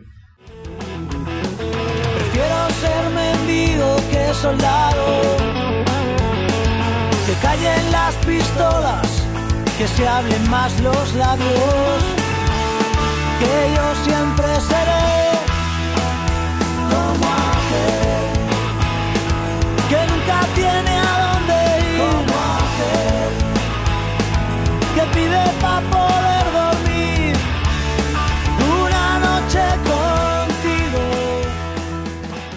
Carol, agora partindo para um outro lado já. É, além de essas pessoas serem miseráveis, além de serem invisibilizadas pela sociedade, além de serem objetificadas, além da maioria ser negra, nós temos mais um complicador e mais um marcador de opressão nesse rolê todo, que é o seu recorte de gênero. Então a sua pesquisa foi muito voltada para mulheres em situação de rua. O que, que você poderia nos dizer assim sobre quais são as principais características do recorte de gênero? Quais são os principais problemas, as principais características, uh, as principais peculiaridades das mulheres que vivem na rua? Eu comecei a ideia de trabalhar com as mulheres era justamente porque é um recorte muito, muito, muito específico, né? A maioria dos moradores de rua é, é homem, é formada por homem. Assim, diria uhum. que 90% é homem. É, pelo 80, é. 85% pelo IPEA, se eu não me engano. Aqui em Porto Alegre, 13% são mulheres. A, a, realidade delas é muito brutal, é muito violenta. É, eu escutei histórias de violência em todos os encontros. Eu tive quatro, foram uh, encontros breves, rápidos, mas muito profundos. A maior diferença, eu acho que entre, assim, quando a gente fala mulher da rua, a gente sempre vai pensar numa prostituta, numa vadia, enfim, né? Uh, esse estigma de mulher da rua é sempre esse. E quando a gente fala homem da rua, não, não soa tão estranho, né? A rua, a, a cidade, né, numa questão histórica mesmo, assim, a polis, ela foi feita para os homens, né? Ela é um, um, um espaço de poder permitido para os homens. Enquanto a mulher, ela tem que se, se prender ao oikos, né? A questão do lar. Então, a mulher que está na rua, ela não é bem-vinda. Não é espaço dela. Ela tinha que estar dentro de casa, ela tinha que estar cuidando da família, cuidando do lar. No entanto, ela não tá. E aí, no momento em que ela se coloca na rua, é praticamente automático. Ela vira pública. O corpo dela vira muito mais, vira um corpo objeto mesmo, né? Muito mais do que o do homem. Ele tem uma carga muito maior. É, e quando a gente, entre os motivos, por exemplo, que levam um sujeito a ir para a rua, de uma forma geral, o que mais aparece são a perda dos laços familiares, seguida de álcool e drogas. Quando a gente faz esse recorte só das mulheres, o principal motivo que leva uma mulher a ir para a rua é a violência doméstica. E aí, num país como o nosso, em que a gente tem uma taxa de feminicídio absurda, né, e que é super pouco divulgada, na verdade, a questão da violência doméstica, isso é, é muito representativo, né? Uh, a mulher, ela acaba fugindo para a rua, ela vai para a rua na esperança de procurar um lugar melhor. E lá, quando ela chega na rua, ela se depara com um lugar tão violento e mais violento até do que na casa. Então, só se repete. A violência que ela sofreu na casa se repete na rua. E é aquilo que eu falei da, daquela, desse encontro que eu tive com essa, com essa mulher trans. Então, ela acaba dizendo que aquilo é normal, que todo homem é violento e que a sociedade é violenta, para ela não ter que lidar com a verdade, com a verdade brutal que é isso, né? Então ela, ela acaba norma, uh, normalizando essa questão dela. Mas são histórias uh, uh, desde das que eu ouvi e nas pesquisas que eu, que eu li sobre matérias, enfim, estão é, linkadas duas matérias que são excelentes que trabalham sobre que são sobre só sobre o foco das mulheres da rua que é mulher mulher na rua do, do jornal Sul 21 e tem uma outra que é Marias da Rua, que também que é, que é um grupo lá de Bauru, de São Paulo, que organizou. Enfim, são duas matérias excelentes que trabalham sobre a questão da, da, também dessa vivência da mulher da rua. E tem uma coisa que é muito peculiar uh, dessa da questão das mulheres na rua, que é a questão dos filhos, né? Uh, e a questão de parir, né? Ter uma gravidez na rua. Uh, e são relatos muito, muito tristes, muito violentos. É, o dos, as, as, um dos relatos que você colocou nas entrevistas que você fez, né? Mas outras coisas que eu tinha lido também.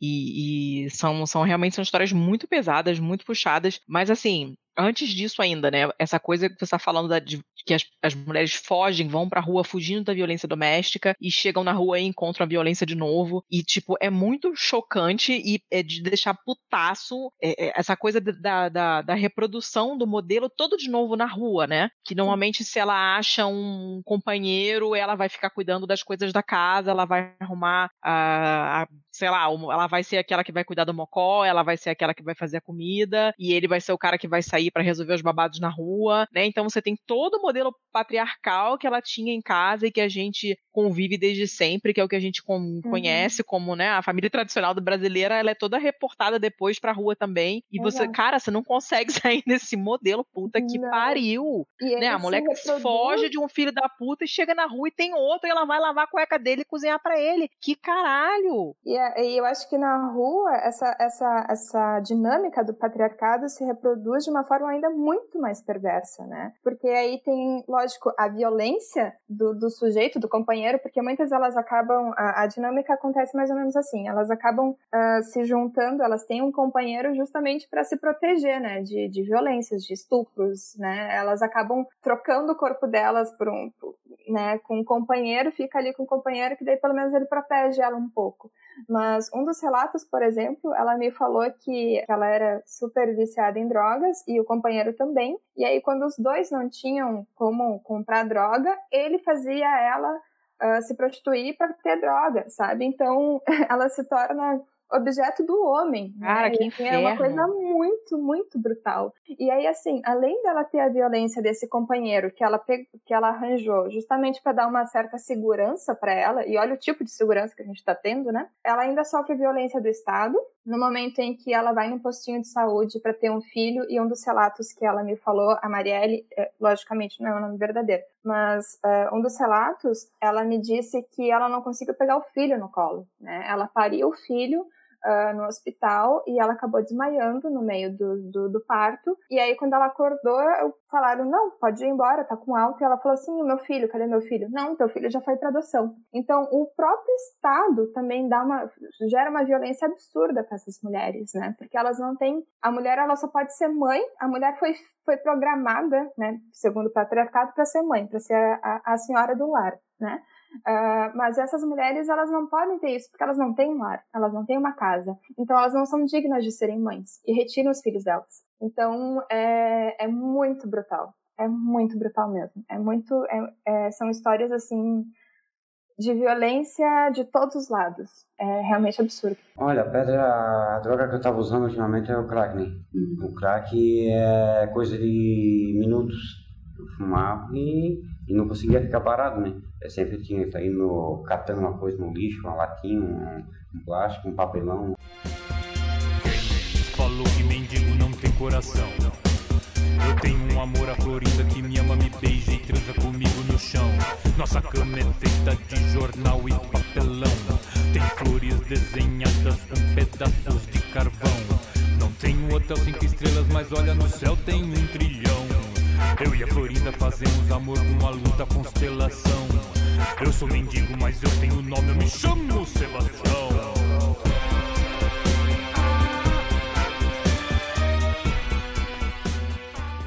Eu não consigo nem imaginar, mas Caramba, mas assim, você chegou a conversar com elas, além dessa, de toda essa coisa da maternidade, mas você chegou a conversar sobre os aspectos mais é, práticos, da, da, mais pragmáticos da vida na rua? Porque todas as minhas amigas, quando eu comentei que a gente ia gravar sobre isso, ou quando esse assunto vem à tona, a primeira coisa que todas nós pensamos é: e ficar menstruada na rua? Caralho, né? Puta que né? pariu. Eu, eu coloquei na, na postagem um artigo da Vice, tá em inglês, mas eu acho que. Hum, eu, talvez eu ache ela traduzida, é provável que eu consigo encontrar, falando sobre mulheres inglesas, sobre as mulheres em situação de rua na Inglaterra, então não estamos falando nem no Brasil, tá? Pra gente que fica com complexo de vira-lata, tem morador de rua no mundo inteiro, e contando o pesadelo que é, pesa, o nome está na, na, na, manchete mesmo do artigo, tipo, que a menstruação é um pesadelo para essas mulheres, né? E é um artigo que está sempre em falta nos abrigos e que ninguém nunca oferece e elas têm que pedir. E ainda tem o estigma, o tabu, e muita gente tem é, vergonha de pedir, ainda é uma coisa feia né? Assim como hoje, até hoje, né? Até hoje a gente levanta da mesa para trocar absorvente no banheiro e todo mundo enfia no bolso, ninguém sai com aquele negócio na mão, né? Como se a gente fosse uma coisa feia e, e proibida, todo mundo sabe que rola e todo mundo finge que não sabe. Então você imagina para pessoa que não tem nada chegar num abrigo e perguntar se tem um absorvente. Então, elas, por vergonha, frequentemente nem pedem. Muitas vezes, quando pedem, não tem. E eu não uhum. consigo nem imaginar o que, que é passar por uma situação dessas, que é absolutamente inevitável. Sim. Se você tem útero, né? E é, né? é, tipo, todo mês vem e não tem muito o que fazer, é aquilo ali, né? E, e, e como, é que, como é que se faz? Tem, tem uma questão também, assim, algumas não é nem o acesso ao absorvente, às vezes vem antes, às vezes elas não têm nem calcinha para usar. Então é, é um pouquinho mais complicado até que isso, assim, às vezes elas não têm nem calcinha para usar. É, nos albergues, uh, nos centros pop, por exemplo, eles oferecem uh, material de higiene pessoal, né? Mas justamente pela maioria da população de rua ser homem, uh, a questão do absorvente é uma coisa assim que né, não é a prioridade deles. A prioridade deles acaba sendo atender a maioria que é homem. Então é muito complicado para elas. Uh, se for pensar, tem várias reportagens, inclusive, sobre os presídios femininos, né? Que elas acabam colocando miolo de pão na vagina. Ai, nossa, gente. Imagina, sabe? É, e, eu chorei e, assim, tanto quando eu li esse artigo, meu Deus. Não é à toa que elas têm tantos problemas. É, é, as mulheres que vivem na rua, elas têm muitas questões de DST, obviamente, mas não são todas, né? Assim, também não é a maioria, mas a, a questão da DST é presente. E elas têm muitas infecções, né?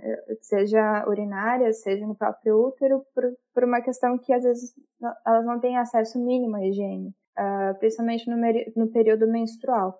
Uma delas que eu, que eu conversei, que foi a Dandara, que eu fui no mocó dela, né, que eu comentei aqui antes já que eu, que eu fui no mocó dela, ela me falou que uh, ela tem, eles chamam de padrinho e madrinha as, as pessoas que ajudam eles, com, uh, assim, mais seguidos, né.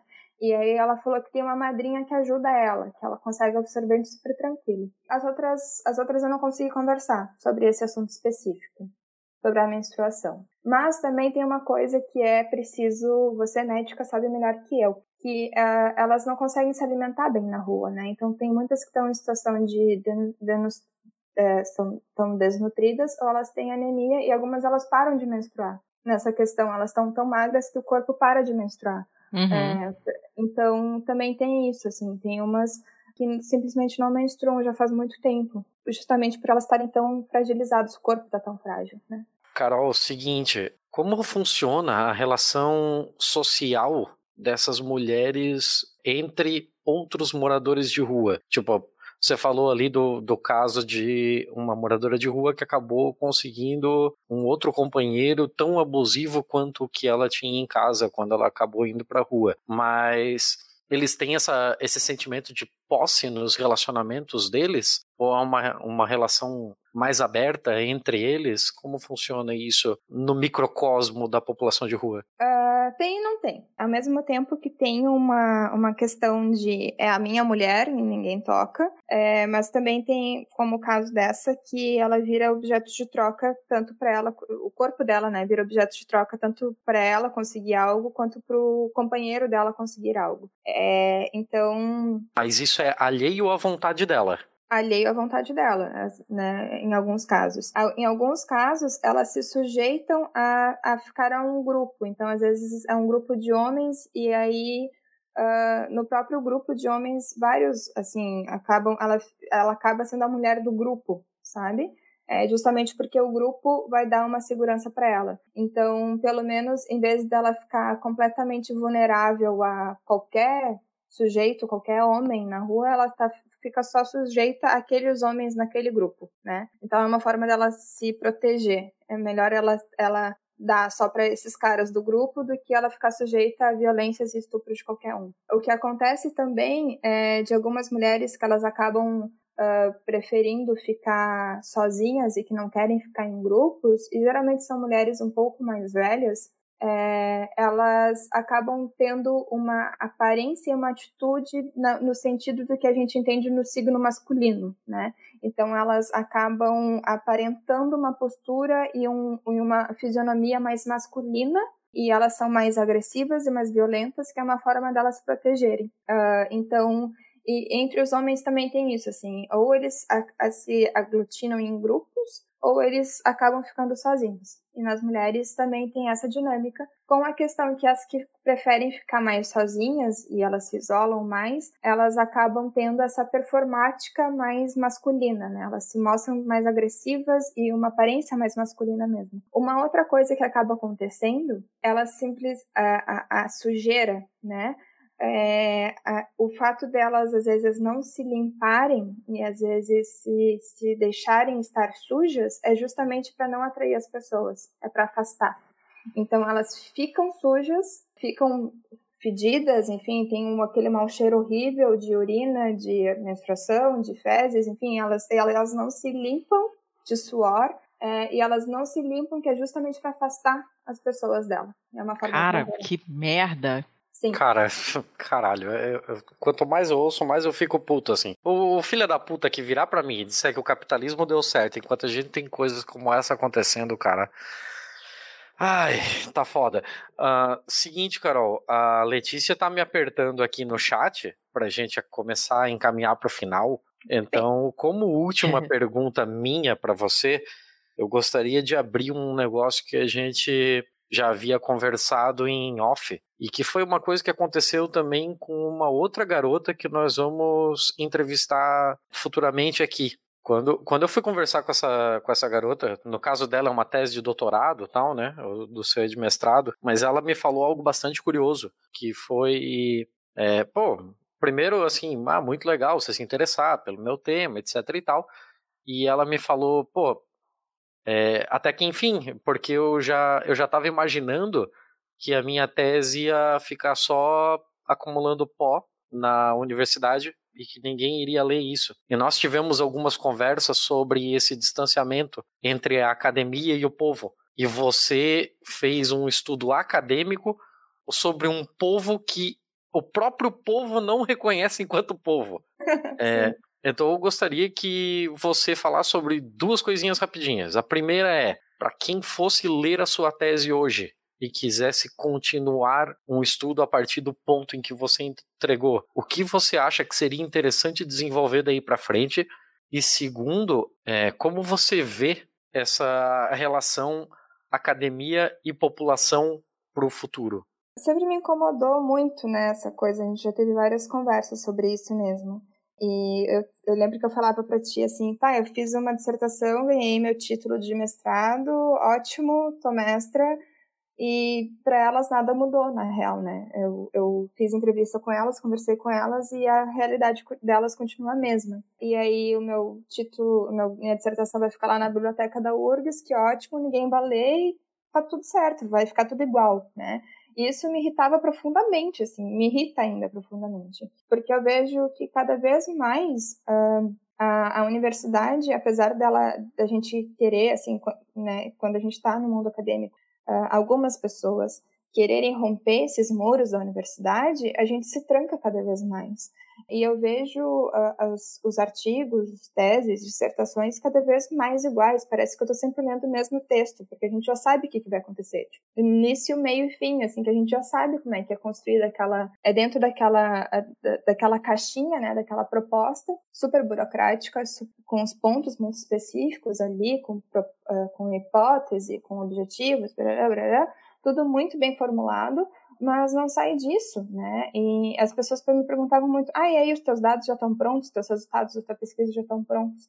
E aí eu ficava tipo, cara, eu tô trabalhando com pessoas, sabe? Eu tô conversando com pessoas. Elas não são um número. As pessoas que estão embaixo da ponte não são um número. Elas são pessoas. E eu acho que a minha ideia com a dissertação foi justamente querer possibilitar esse olhar mais gentil.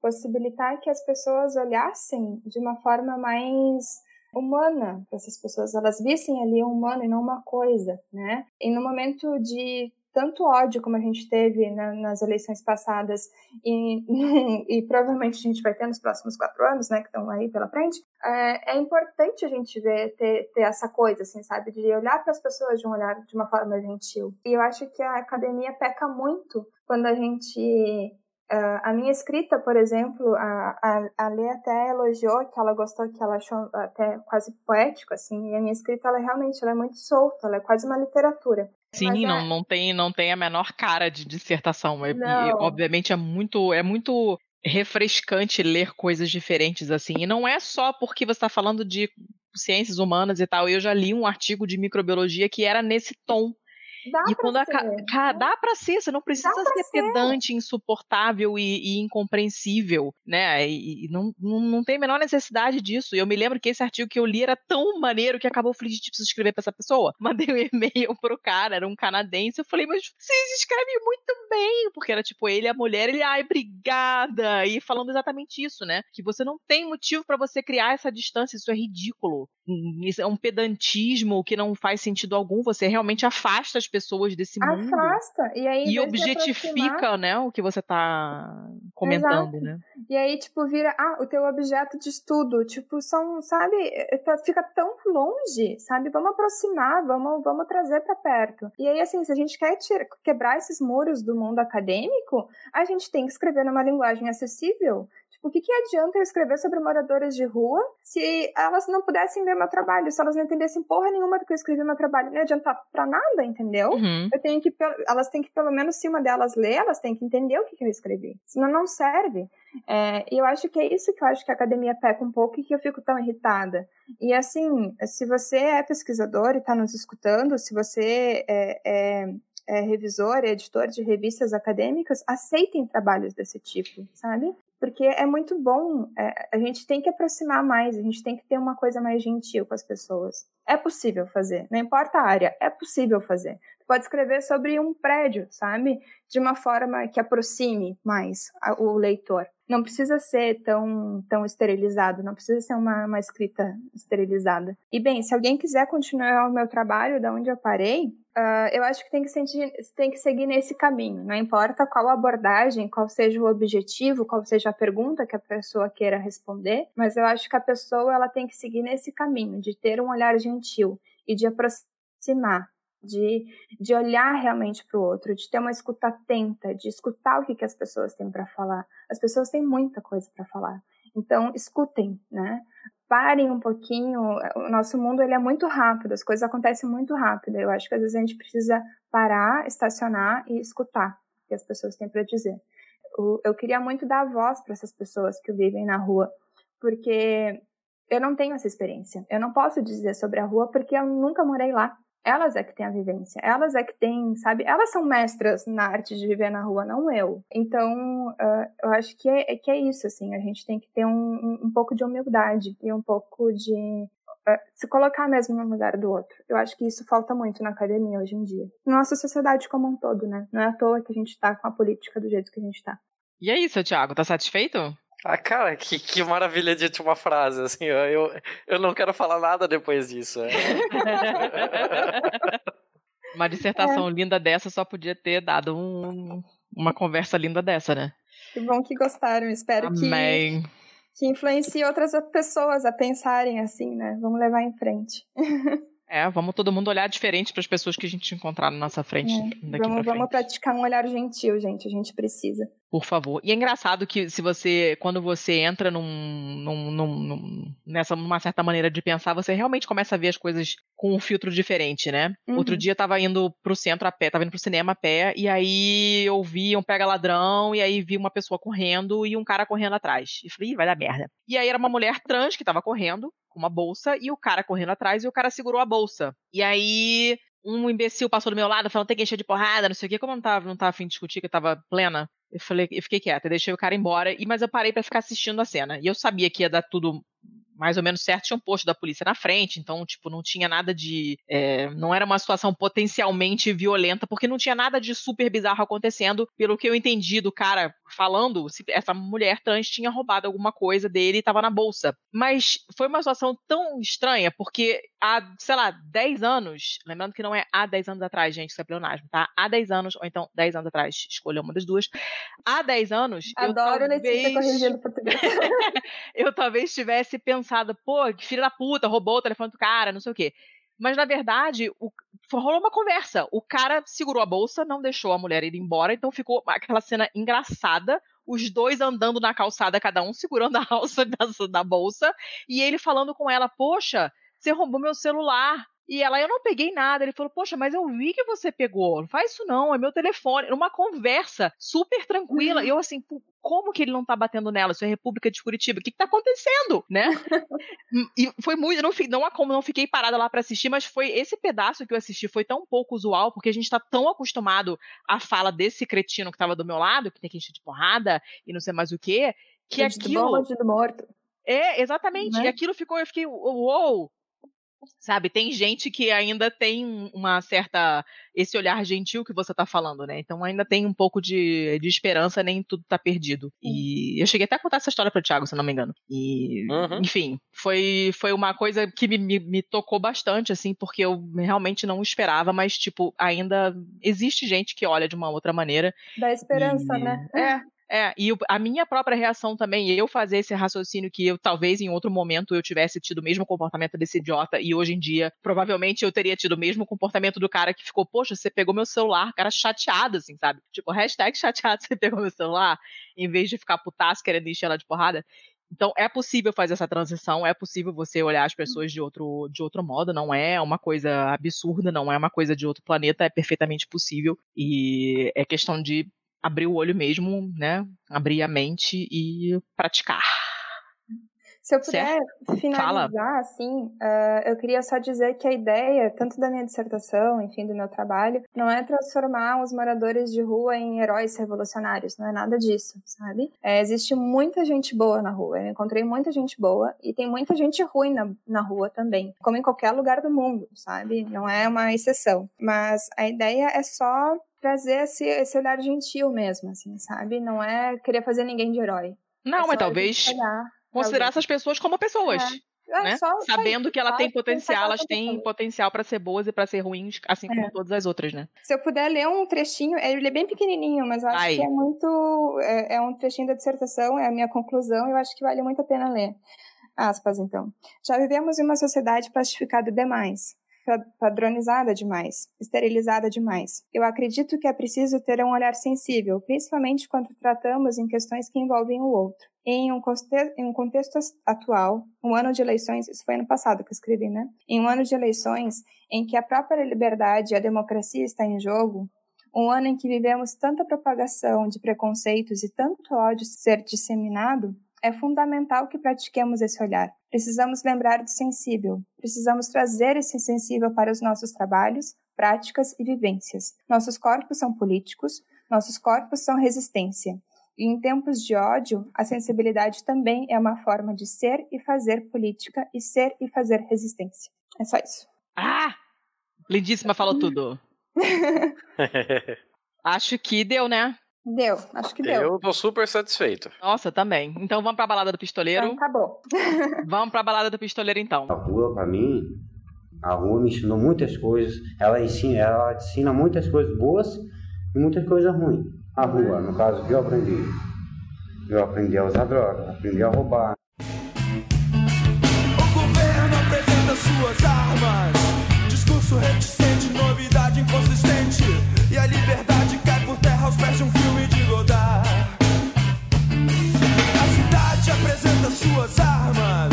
Meninos nos sinais, mendigos pelos cantos e o espanto está nos olhos de quem vê o grande monstro a se criar. Vamos começar. Carol, eu vi que você botou milhão de dicas. Amo. Ah, é que eu não sei escolher uma. Mas adoro, adoro multidicas. Vai lá, manda ver. Deixa eu ver aqui.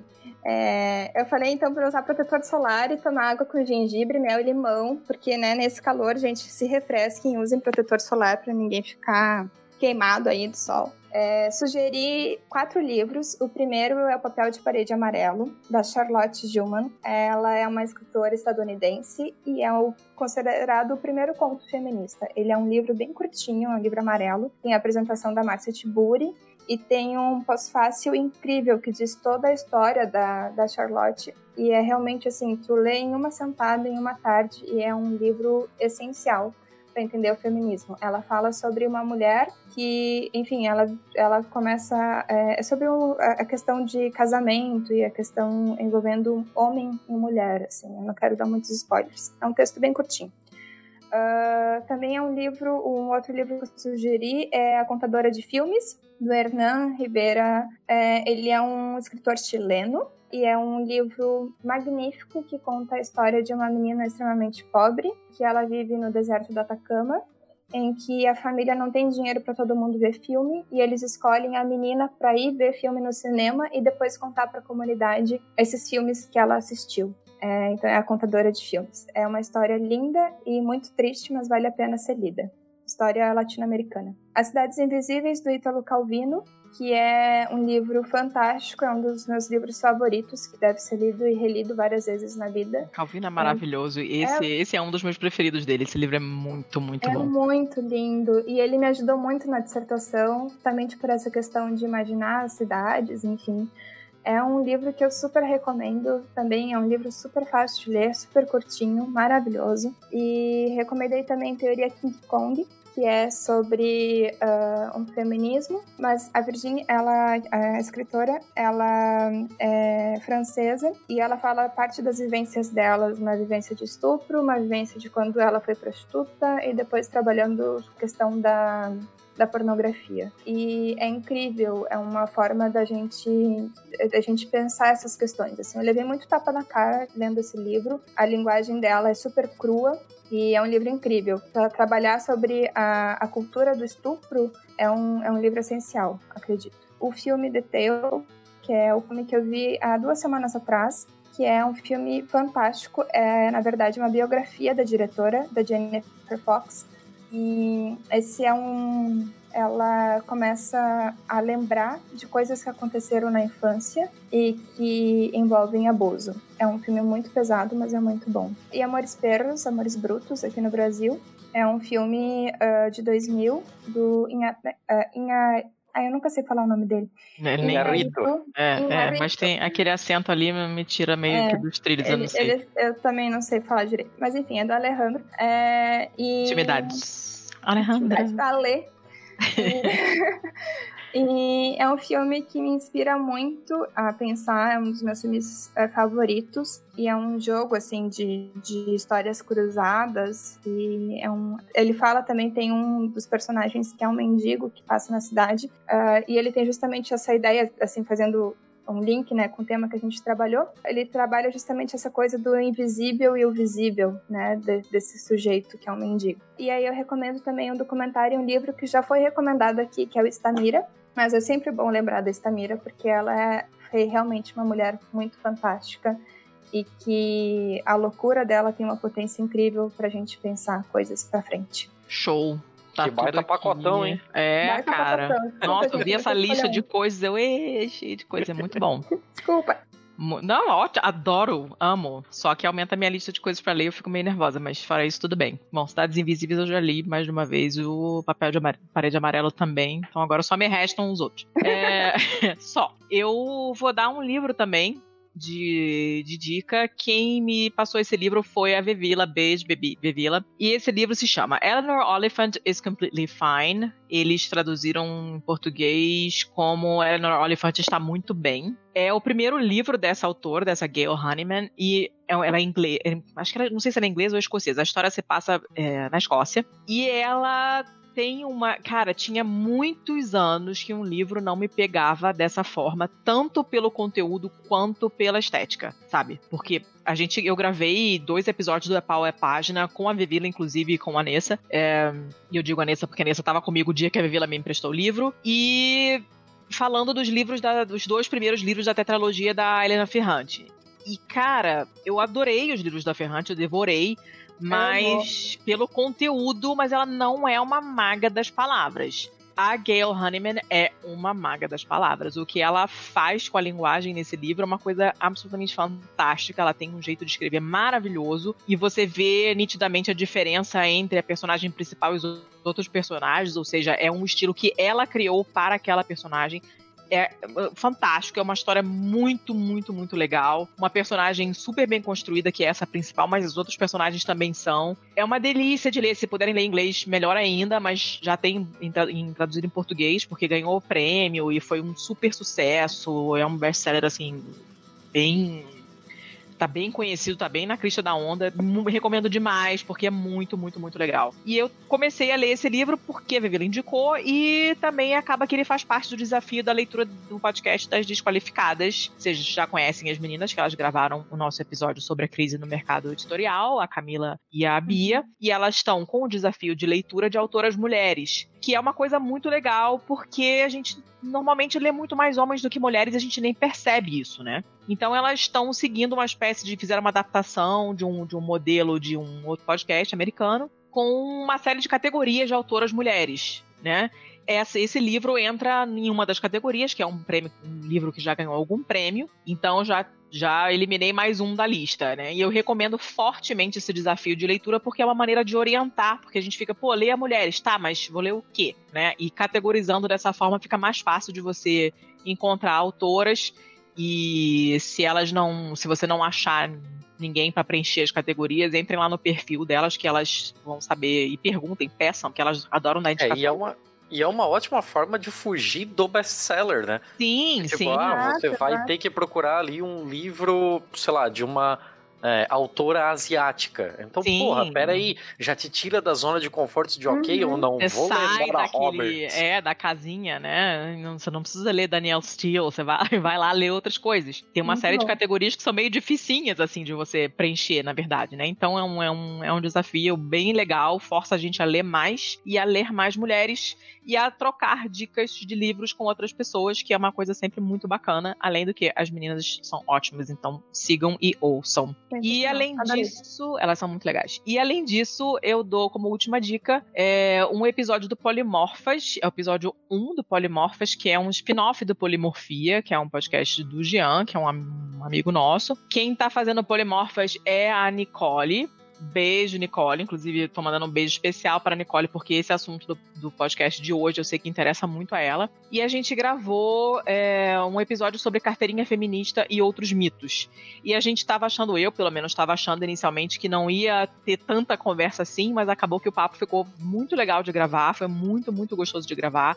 Acabaram aparecendo várias coisas que eu não tava esperando, que estavam na minha cabeça, assim. A conversa foi muito bacana. Então, essa é a minha terceira e última dica de hoje. Seu Thiago, Você deu uma roubadinha aí, né? Você Por pegou um- Porque você pegou um negócio que seria o seu momento arroz de festa e eu repito colocou nas dicas culturais. festa. Pra- É, eu repito. O podcast também é meu, eu faço, eu chamo do que eu quiser. Deixa de É. Ela é dona dessa porra toda. Ó, rapaz. deixa de ser cri-cri, criatura. Eu adoro implicar com ela. É, já percebi. Fala, fala aí. Então, eu tenho duas diquinhas. Uma é um livro, um livro muito querido que eu ganhei de presente da dona Letícia. Olha só, o livro eu eu até ia trazer um outro aqui, mas eu achei que esse cabe muito bem no tema do podcast de hoje. O nome do livro é Os Pobres. E ela é da Maria Filomena Mônica. Ela é uma autora portuguesa É, não sei o quão fácil vai ser encontrar esse livro aqui no Brasil, mas e-book tá aí para isso. Pirataria também, se necessário.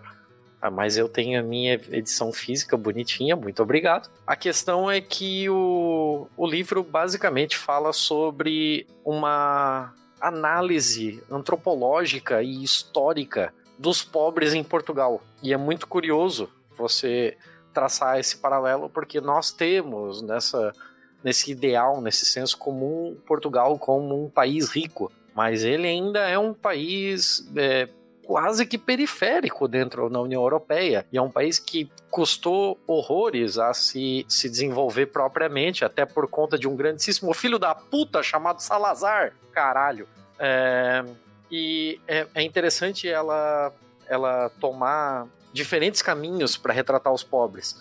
Ou seja, retratar os pobres pela visão em que eles são descritos nas obras de essa de Queiroz, retratar os pobres como eles eram é, colocados nos retratos, nas fotografias, nas pinturas, até chegar um momento em que efetivamente a imprensa começa a olhar para os pobres e mas é sempre aquele negócio de uma terceira pessoa olhando para os pobres, os pobres quase nunca tiveram voz e vez.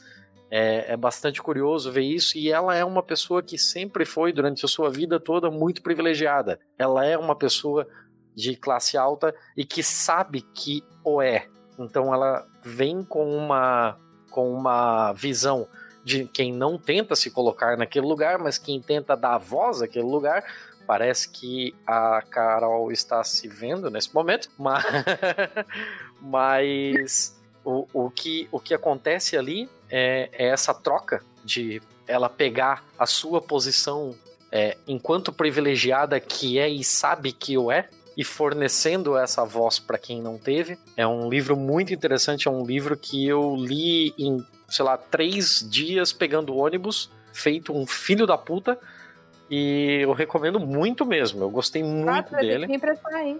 Sim, senhora. Pode deixar que você chegando por tá? aqui, eu vou, vou te passar ele. É, o segundo é um filme que em inglês ficou como Boy Erased e em português, como a gente traduz as coisas muito bem, ficou como Bo Boy Erased, dois pontos, uma verdade anulada. Porque, porra, né? e a Letícia já veio me enchendo o saco que isso não é culpa do tradutor, né? Sim. Não xinguem tradutor, gente. Essas, esses subtítulos não são culpa do tradutor. Não é o tradutor que escolhe, tá? É, é a distribuidora, é a produtora. Então não xinguem tradutor, por favor. Eu, eu não, não sei quem fez isso aí, mas a gente vai ter que mudar isso aí, tá ok? Não, não Porque... começa a estar ok, não. Para, chega. Pode parar. Ok. Não, é, pra quem não tá okay, sabendo. né? Pra quem oh. não sabe qual é o rolê desse filme, o negócio é o seguinte: esse filme saiu ano passado nos Estados Unidos e fez algum burburinho. Primeiro, porque é uma história baseada em um livro, e segundo, porque esse livro é uma narrativa autobiográfica. Ou seja, o livro também é baseado. O filme também é baseado em fatos reais. O filme fala sobre a história de um moleque de 18 anos que se descobre homossexual na faculdade. Ele é filho de um pastor evangélico. Não da, desse evangélico que a gente tem aqui, né, idealizado no Brasil, mas é, naquela evangélico mais parecido com o batista americano mesmo. Ele é um cara extremamente religioso, ele vai direto na, na, nas, nos cultos do pai, o, pai é o pastor grandão lá e tal, mas a culpa que a, a família e a moral cristã coloca em cima dele é tão grande que ele se submete a uma terapia de cura gay. E o filme fala sobre toda a questão de assédio moral, sobre toda a violência é, psicológica, física e moral que essas pessoas receberam dentro de, dessa, entre muitas aspas, terapia de, de cura gay da, da igreja evangélica. E esse filme eu assisti na semana passada, eu acho que é um filme muito, muito, muito necessário para o nosso tempo em que a igreja evangélica e que um falso moralismo ridículo ganha tanto. É, ridículo não, porque ridículo vem do, do que ainda é passível de riso, mas isso sequer é passível de riso, é, é apenas deprimente, é, é só triste, é só revoltante, mas é, é, é, muito necessário nos, nos, nossos tempos em que a igreja ganha cada vez mais poder politicamente. E esse filme é da Universal Studios. Não a Universal do outro filho da puta lá. e a Universal resolveu voltar atrás e não lançar esse filme no Brasil. E ela sequer deu explicações de porquê, mas a gente pode imaginar o porquê, não é? Não é? Então eu faço um, um chamado, eu faço uma conclamação para todos. Pirateiem essa porra! Pirateia e baixa, baixa, baixa. Assiste uma vez, mas baixa quatro vezes. Baixa essa porra pra caralho. Bota essa porra num projetor e coloca na parede do seu prédio. Esfrega na cara de todo filho da puta. Mas não deixa passar esse filme pra alguém. Pau no cu da Universal. Ela fez essa porra, a gente vai assistir essa porra e ela que assume os seus BO e lança essa merda no Brasil, seus filhos da puta. Já me prevejo vendo e chorando nesse filme. É, eu tenho. Eu já sei que eu vou baixar e vou ver, mas. Não, mas uma coisa, uma coisa que é bem curiosa, assim, e. Tipo, é, o, o retrato é, é relativamente fiel, claro, tem as suas dramatizações, isso e aquilo, mas. Se você for pegar por um ponto de vista cinematográfico mesmo, o filme é muito interessante porque não existem claros vilões, apesar de tudo que está acontecendo. Se você for ver a, do ponto de vista do pai pastor que colocou o seu filho nessa terapia de cura gay, ele não se vê como um grande filho da puta, porque ele efetivamente acredita nisso. E, e, a fé dele é muito grande naquilo. Se você for ver o cara que é o instrutor lá, que é o cara que mais assedia e mais desgraça a cabeça de todas as pessoas, ele não se vê como um vilão. E ele, em alguns momentos, para alguns públicos, ele sequer vai passar essa noção de vilão, porque ele é um cara que realmente acredita naquilo. É, apesar de que a gente sabe como todas essas coisas acontecem, e eu não vou me, me alongar muito nisso, mas o filme coloca esses personagens em vários tons de cinza. Você tem o, o senso crítico para entender o que está acontecendo ali, mas é tudo é, numa jogada cinematográfica bastante interessante mesmo. Não é um filme para demonizar essas pessoas. É um filme para entender essas pessoas e para entender o quão errado é fazer isso e para que você construa a sua própria moral sobre ele. Ele não vai te dar uma moral pronta. Ó, oh, vou baixar, vou baixar. Baixá-lo-ei, vê-lo-ei, comentá-lo-ei. Piratas, univos. Por favor. Univos. Beleza, acabamos com as dicas, então agora bora pro jabá? Pra todo mundo poder ir embora? Vamos. Dona Carol, quem quiser te achar, te acha onde, como? Gente, eu só tenho Instagram. Olha que mulher frugal. Eu tenho arroba caroldatria e tem meu e-mail também. Pode pôr de repente, se alguém quiser entrar em contato. Mas são os dois únicos meios de comunicação comigo. tá Perfeito. bem, tá se poupando das redes sociais, tá fazendo Tô, bem, segundo o né? Thiago. Tá. Ah, mas tem Lattes, tem, enfim, né? Essas coisas aí. Mas é só me procurar no Instagram ou no e-mail, mais fácil. Beleza. Seu Thiago, dê seus mil contatos. É, Twitter, Thiago Underline CZZ, eu tô tentando ser um pouco mais presente lá. Não é tão fácil. Hum. Eu só tenho isso aí também. Tá, eu, eu, ao contrário de vocês, eu moro na internet, todo mundo sabe. Então, eu estou no Twitter, arroba pacamanca, paca pequeno mamífero, manca pequena manca. É, no blog, que é www.pacamanca.com, eu tô tentando fazer um esforcinho para voltar a escrever, e as últimas coisas que eu escrevi foram resenhas desse livro que eu indiquei, e do outro que eu li no começo do ano, que foi o da Angela Davis, o Mulheres, Raça e Classe. É, então, essas duas resenhas estão lá tem link, tem tudo direitinho. E eu também estou no Papo Cético, que tá super parado. Alô, Pablo, denúncia. Precisamos gravar, amigo.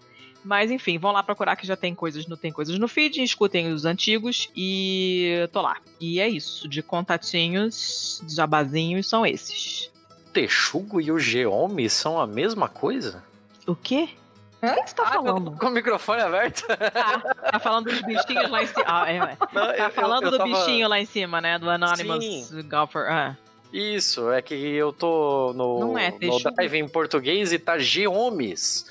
O que, que é eu colo- gente? Que, que é Então, aí eu botei Geomes e a Wikipedia me levou pra Texugo. isso? Gente, Geome é muito feio, para, não pode existir essa palavra. Tem que acabar homens, né? Pra que Geomes?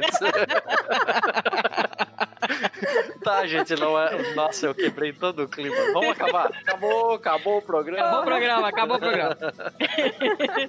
Valeu, Carol. Foi um ótimo papo. Muito obrigada. Obrigada, gente. Obrigada mesmo pelo convite. Fiquei muito, muito, muito feliz. Muito honrada. Obrigada. Muito Pô, obrigado, Carol. Salvada Beijão. de vida. Beijo.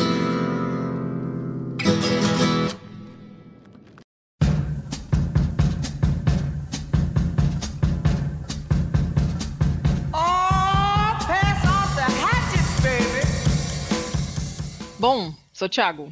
Oi.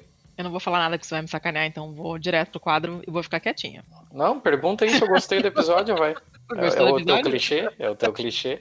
Eu sempre quero saber se você gostou do episódio. Gostou do episódio? É, eu gostei, mas eu gostaria mais se a gente não tivesse que fazer duas ou três vezes a mesma parte de indicações, porque sempre fica grande demais. É, cara, isso é um, tá, tá se tornando um problema constante na nossa vida. é, eu libero os bastidores na cara dura. A gente É, tá gravando isso tá de sendo novo, porque problema. a nossa primeira chance de indicações ficou com 50 minutos. Vai ser foder. Tá foda. então vamos lá, vamos ser objetivo. Ai, vamos lá, vamos pro bom e mal e feio, né? É. Bom, começo eu, porque eu estou vendo aqui pela pauta que o senhor não colocou a notícia boa. Você não tem bom hoje. Por quê? Não tem bom hoje, porque o mundo tá uma merda. Por favor, mundo, melhore. Tá, então eu vou dar esse pequeno alento, porque é uma notícia bacana, apesar de ter a Globo no meio, mas é uma notícia legal. A Maju, né, que é Maria Júlia Coutinho, que o pessoal deve conhecer mais por apresentar a parte de meteorologia no Jornal Hoje e tal, e ela já de vez em quando participa da bancada do Jornal Hoje, e ela agora vai estrear na bancada do Jornal Nacional, já a partir desse fim de semana, do sábado, dia 16. Então Mas, é uma coisa, é uma coisa bem, bem, bem, bem, bem, legal. Ela começou a carreira dela na TV Cultura, depois foi pra Globo como repórter, foi pra Previsão do Tempo. E se vocês lembram, ela foi bastante atacada na época, recebeu uma porção de comentários machistas, é, racistas quando ela apareceu, começou a aparecer, né, no, no Jornal Uhum. Nacional e porque tem pessoas escrotas no mundo, idiotas que não tem coisa melhor pra fazer. Mas eu acho ela muito bacana, eu gosto muito do jeito dela falar e apesar de não ver televisão aberta há trocentos anos, eu não vejo Jornal Nacional, fiquei bem feliz com a notícia, uma notícia boa, né? Neste mar de merda, é uma notícia legal. Fiquei. É, eu, eu não costumo ver o Jornal Nacional, assim, normalmente eu não tô em casa, mas é, ela tem um carisma enorme, assim, ela é muito carismática mesmo. Sim, sim, ela tem uma presença assim bem bacana e, cara, tipo, eu não vejo, mas todo mundo vê Jornal Nacional, né? O país inteiro tá vendo Jornal Nacional. Inteiro não, porque, né, infelizmente, Record. Mas, é, porra, é o jornal. Sim, sim, É sim. o telejornal. Então, Não, é, deu no JN, com certeza vai estar nos comentários da galera no bar, vai estar na boca do povo. Exatamente. Então é, em termos de representatividade, é uma coisa muito, muito, muito, muito importante. É, um, é uma, uma notícia bacana. Só porque você falou da, da Maju, eu gostaria de enaltecer aqui o nome da Luciana Barreto, que ela é a apresentadora do, do Repórter Brasil, que é o jornal da TV Brasil. E foi a primeira âncora negra do Brasil, geralzão, né? Sem falar Uhum. de Globo e tal. E ela tem uma história de vida muito foda, assim. Ela, é, ela abriu esse caminho, essa picada aí. E ela é muito, muito, muito foda. Ela é uma ativista dos direitos da, da, da, comuni- da comunidade negra. Ela briga muito pela identidade Ela já ganhou da, um prêmio, da né? cultura negra na televisão e tal. Ela é muito foda. Uhum. É Se você tem o contato dela, pistolão. Não, vamos. Vai começar, a digressão vai ficar foda. Tudo bem. Não, vamos, vamos. Vamos lá. Então tá, esse era o bom que você não tem, eu tinha. Agora vamos para o mal. Vai você primeiro.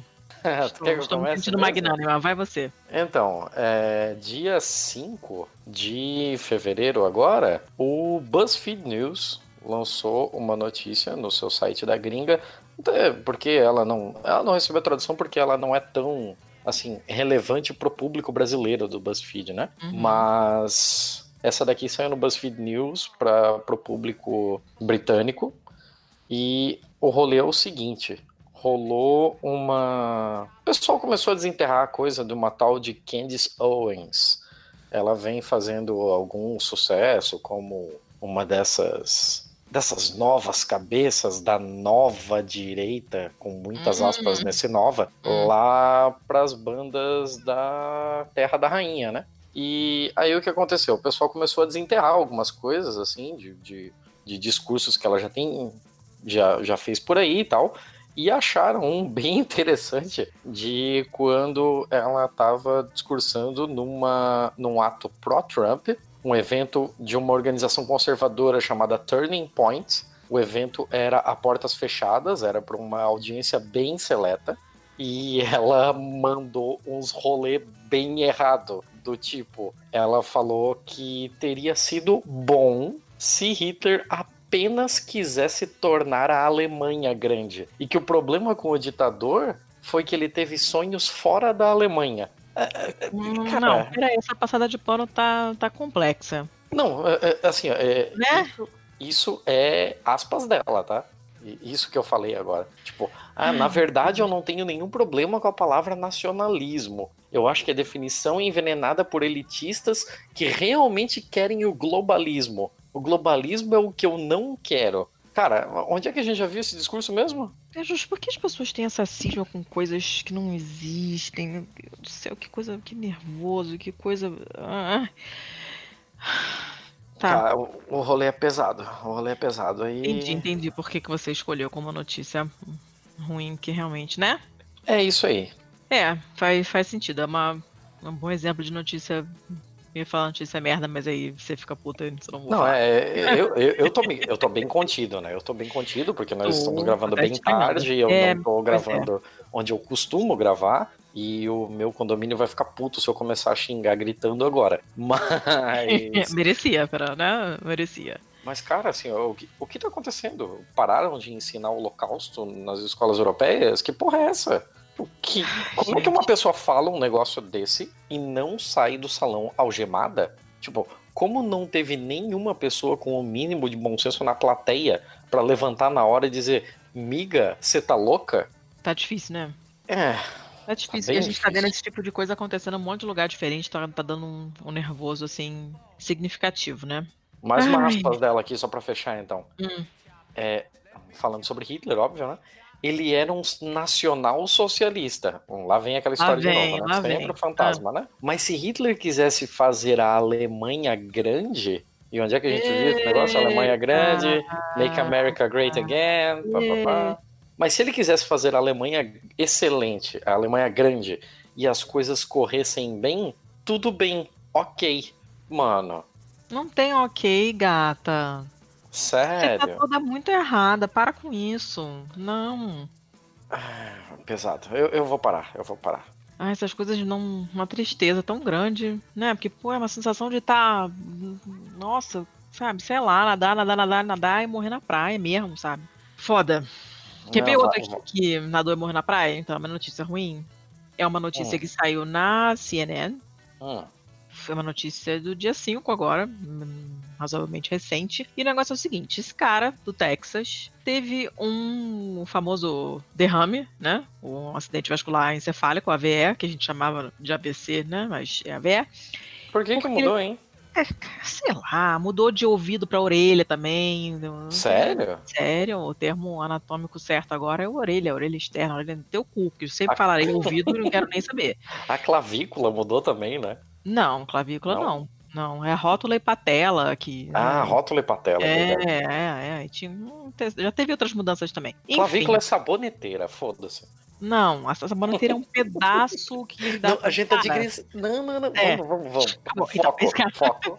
Ah, esse cara do Texas morreu porque ele tava fumando esse cigarro eletrônico, né? Opa, alô, Ivan Mizanzuki. Alô, Alô, Felipe Abal. Então, alô, fumadores de coisas. Ele estava fumando essa parada. O negócio, o que aconteceu foi o seguinte: ele ele não estava sabendo usar o negócio direito. Foi numa loja que vende essas paradas. E os caras falaram: meu irmão, não vendo essa marca, não sei mexer nesse negócio porque a gente não vende essa marca aqui. Sinto muito. Cigarro eletrônico, isso. É.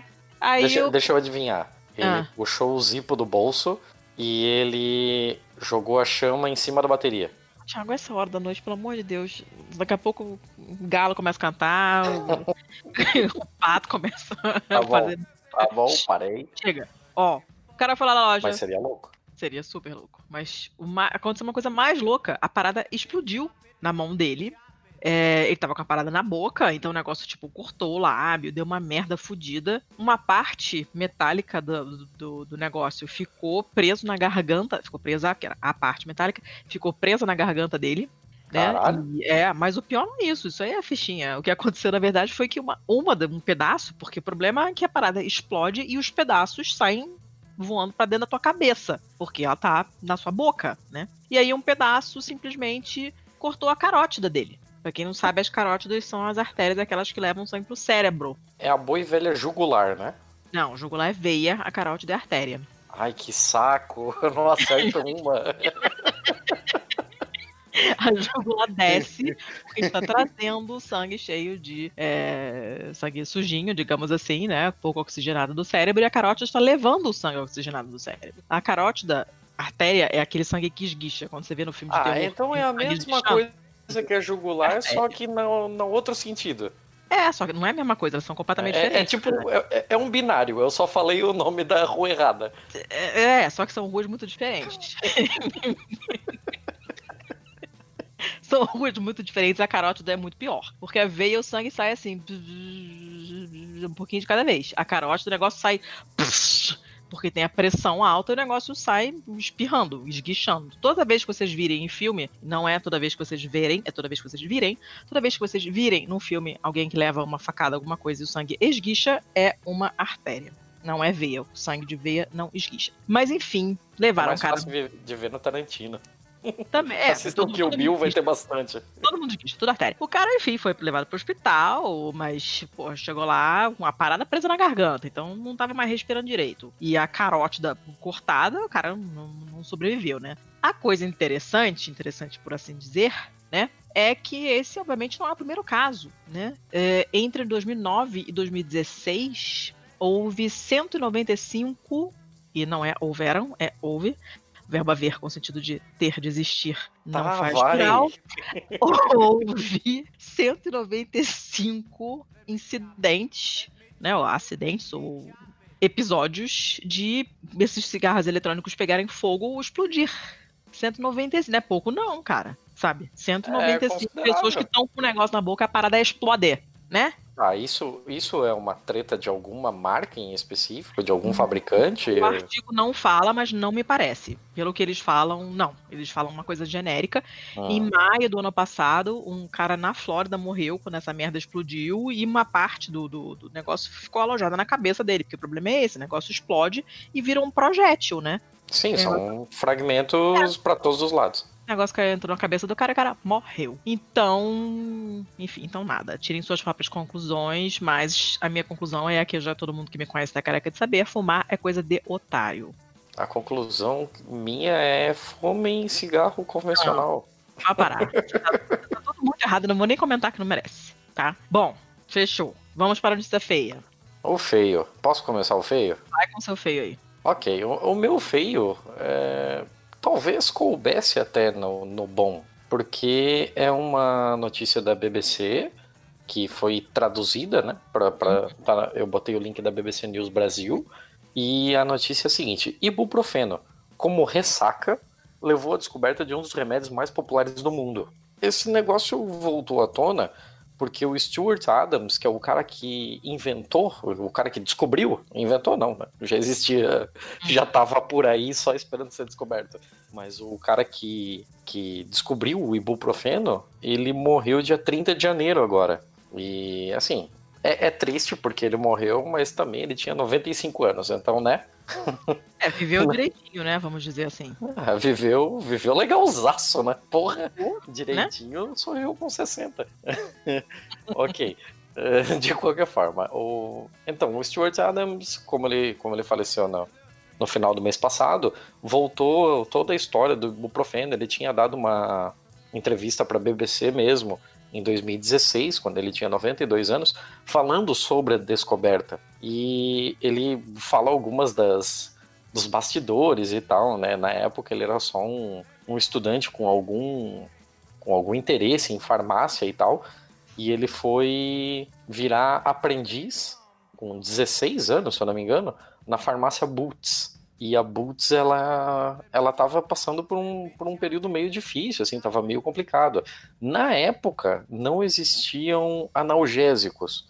O que o pessoal costumava utilizar era aspirina, que foi o primeiro anti-inflamatório, né? Mas o problema é que ela tinha muito, muitos efeitos colaterais. E as doses tinham que ser muito altas, né? Então tinha gente com reação alérgica, sangramento, indigestão, é, fodia a pessoa eles precisavam de alguma coisa mais eficiente. Então o nosso amiguinho Adams recrutou mais dois caras, um químico, John Nicholson, e um técnico, Colin Burrows, para desenvolver um novo medicamento. Eles testaram em 10 anos mais de 600 compostos químicos diferentes. Puta que pariu, isso aqui é pesquisa, hein? Já passei, é por isso que eu não faço pesquisa, É. entendeu? É, o bagulho é louco, Trabalhamos. o bagulho é louquíssimo. Ele- Eles sempre tinham, assim, uma, uma ideia de que eles, em algum momento, eles iam ter sucesso, né? Até porque, porra, você tem 600 tiros, alguma hora você tem que acertar no alvo, né? Ele, ele fala que, ah, sempre senti que seríamos bem-sucedidos, mas porra, né? Se você tem 10 anos e 600 cartuchos pra queimar, vai.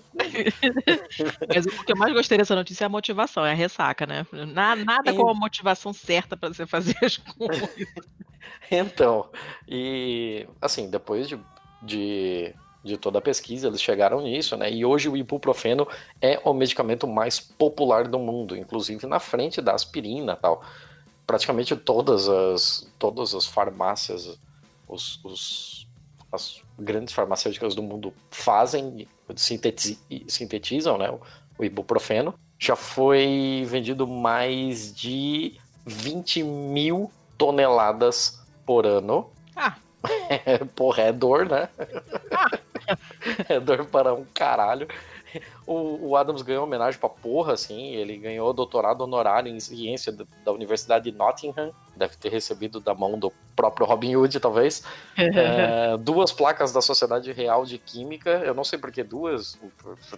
Deve ser tipo aquelas coisas de inscrito do YouTube, né? Primeiro ele ganha uma plaquinha de acrílico, depois uma de metal fodona. É, e, e assim, ele, ele sempre teve muito orgulho do, do ibuprofeno, porque ele fez um porrilhão de viagens, né? Pra palestrar, pra participar de congresso, caralho a quatro. E ele sempre ficava muito feliz de ver que em todos os lugares do mundo que ele foi, todos eles tinham ibuprofeno para vender, assim. Inclusive, hum, ele cita lugar na- no cu do mundo, no meio do Afeganistão, assim, que o pessoal tinha uma caixa de remédios ultra precária, mas ibuprofeno tinha. Tem então é, né? é- é um negocinho legal, assim. Agora, por que tá no feio? Porque ele confessa na matéria que ele testava em si próprio os medicamentos. Olha, uma técnica interessante. Então, tipo, crianças não façam isso em casa. tipo, ele, ele utilizou todo o método científico, mas a parte da ética científica ele enrolou e enfiou no cu, né? Né? Tá valendo. No caso dele deu certo, mas não repitam, né? Ho- Hoje tem uma série de, uma série de problemas, né? Por causa do, do efeito do ibuprofeno. Tem muita gente que fala sobre uma caralhada de, de remédios, né? Que ah, os, os bactericidas estão criando bactérias mais, mais resistentes, mais fortes. Logo parece uma super bactéria e fode a porra toda. Mas é interessante, é- eu achei bem legalzinho de colocar aqui. Ah, uma matéria bonitinha. Vou, vou ler com calma depois. A minha notícia feia, eu achei que cabia, porque a notícia é do dia 7 de fevereiro, agora, da- do site da CBS News. Mas hoje é dia 14. O episódio vai sair hoje, seu Thiago? Ah, talvez. Talvez, não tem Se não garantia. Se não sair dia 14, sai na madrugada do dia 15. Ah, beleza, então. Aí essa noite maneira- vai sair essa porra. De qualquer maneira, enfim, nós estamos gravando no dia 14, como a gente já falou, a gente gravou, na verdade, a primeira vez ontem, que era dia 13, e não deu certo. Então a gente tá gravando de novo hoje, que é dia 14, que é dia de São Vamos- Valentim. Vamos combinar que nada deu certo, assim. Tipo, não é a entrevista que a gente tinha programado, apesar de ter ficado ótima. Não era que tava Não, programada. foi tudo, tudo diferente. Tá, tudo tá, diferente. Tá, tá foda. tá Mas foda. ontem, ontem não foi questão de dar errado. A gente riu pra caceta, só que ficou enorme o negócio. O problema é esse. Ah, cara, 50 minutos só de indicação vai ser poder. Enfim, tá. Aí a notícia feia é o seguinte, né? Essa notícia da CBS News tem a ver com o dia de São Valentim. Né, que agora brasileiro está achando super na moda comemorar, além daquela palha- palhaçada do Dia dos Namorados, não contente com aquela palhaçada, estão comemorando também o Dia de São Valentim. Estão Mas, enfim. importando novas palhaçadas. Claro, né? A nacional não, não, não é chique o suficiente. E aí o que acontece? O Jardim Zoológico de El Paso resolveu fazer essa campanha para você dar de presente para você mesmo essa coisa. Você manda para eles o nome do seu ex ou da sua ex, que você detesta, e aí eles vão batizar uma barata com esse nome dessa pessoa, de quem você não gosta. Ah, que E- ótimo. Lindo, né? E vão dar barata para os bichinhos comerem, que eu acho que são os suricatos, se não me engano, né? Aquele meerkat. É, se não me engano, é suricato. é, então tá.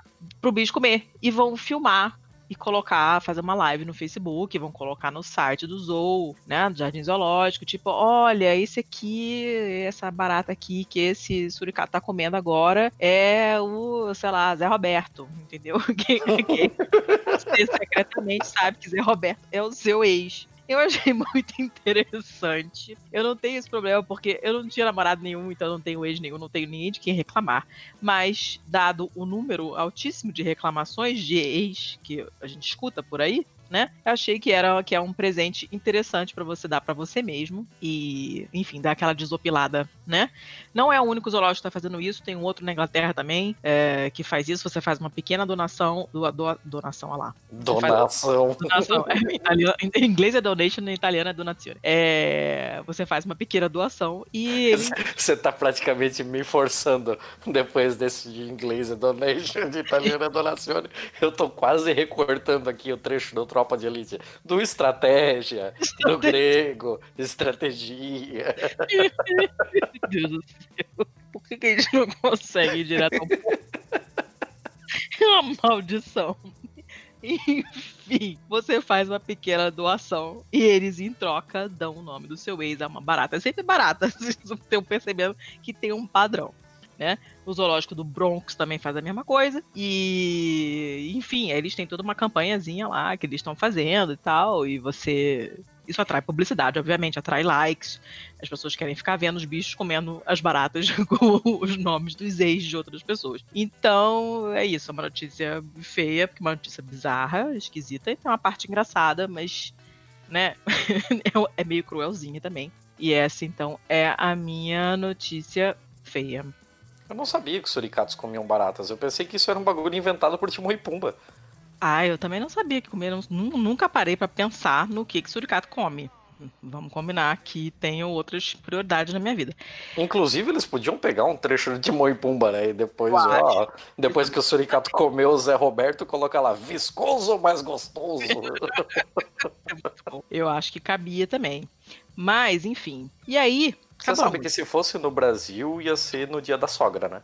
É, eu não posso reclamar, minha sogra é legal. Tudo bem que ela não é brasileira, mas na Itália a pessoa reclama muito de sogra também. Eu não posso reclamar que a minha é um amor. Não, Mas- eu, eu também, eu não tenho queixas de sogra nenhuma que já tive. No momento não tenho, mas das que tive não tenho do que reclamar. Mas é um negócio muito é, intrínseco à cultura brasileira, esse negócio de Oh, reclamar de sogra. Nossa, demais, demais, demais, demais. Eu acho mais interessante essa coisa do ex, se você quer saber. Será que já era assim antes de Moreira da Silva e de Kroll ou o folclore veio com eles assim? Ah, cara, não sei te dizer. Eu acho que acho que é anterior. Eu acho que é Ai, anterior. ai, a gente tá. Nossa, a gente tá É. indo muito longe. Caralho.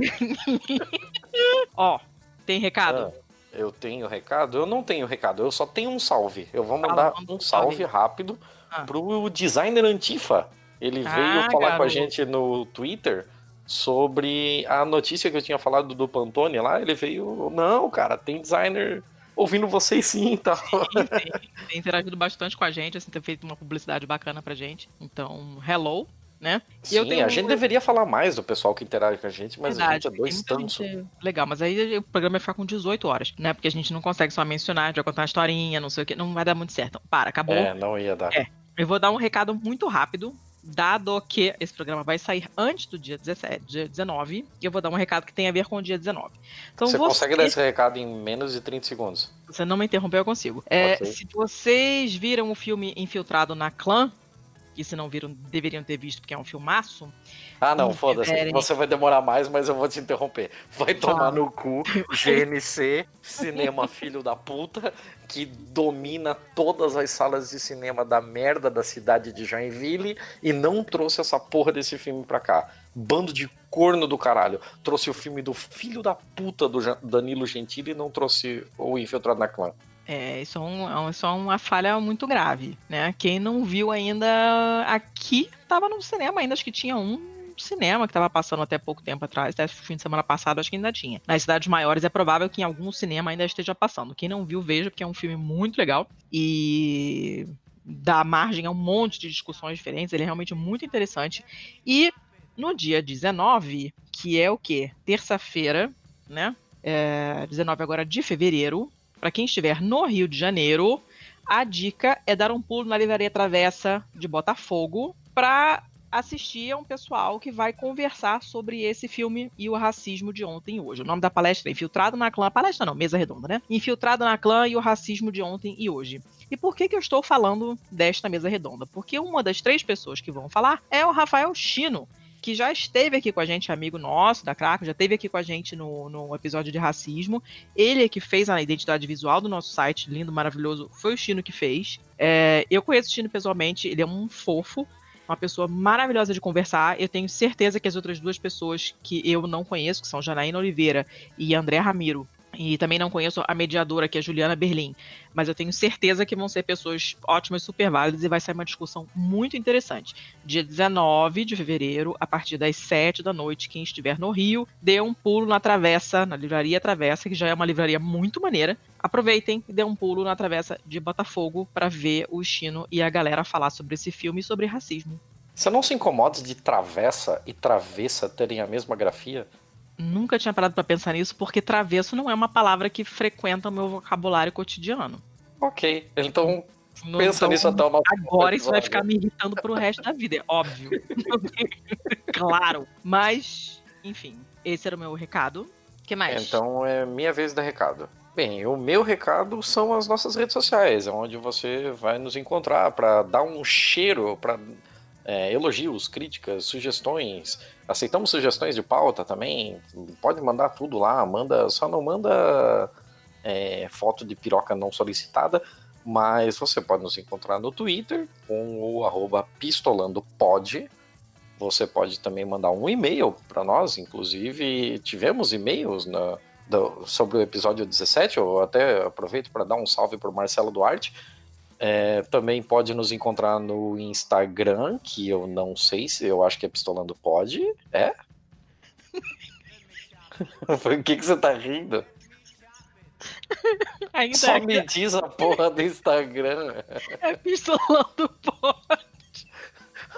ok, muito obrigado. É, o nosso e-mail é contato arroba pistolando.com. Não sei do que, que você tá rindo.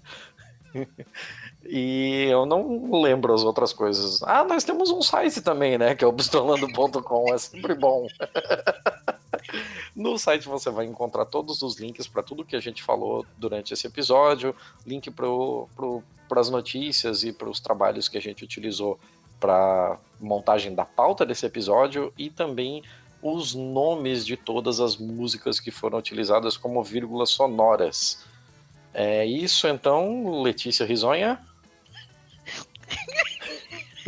Meu Deus, você não vai deixar eu terminar esse episódio? É isso? Eu posso dar tchau sozinho? Eu vou acabar o episódio sem você. Ai, meu Deus, socorro. Eu acho melhor. Gente, ela não tem condição. Tchau pra todo mundo e até a próxima. O que tá acontecendo?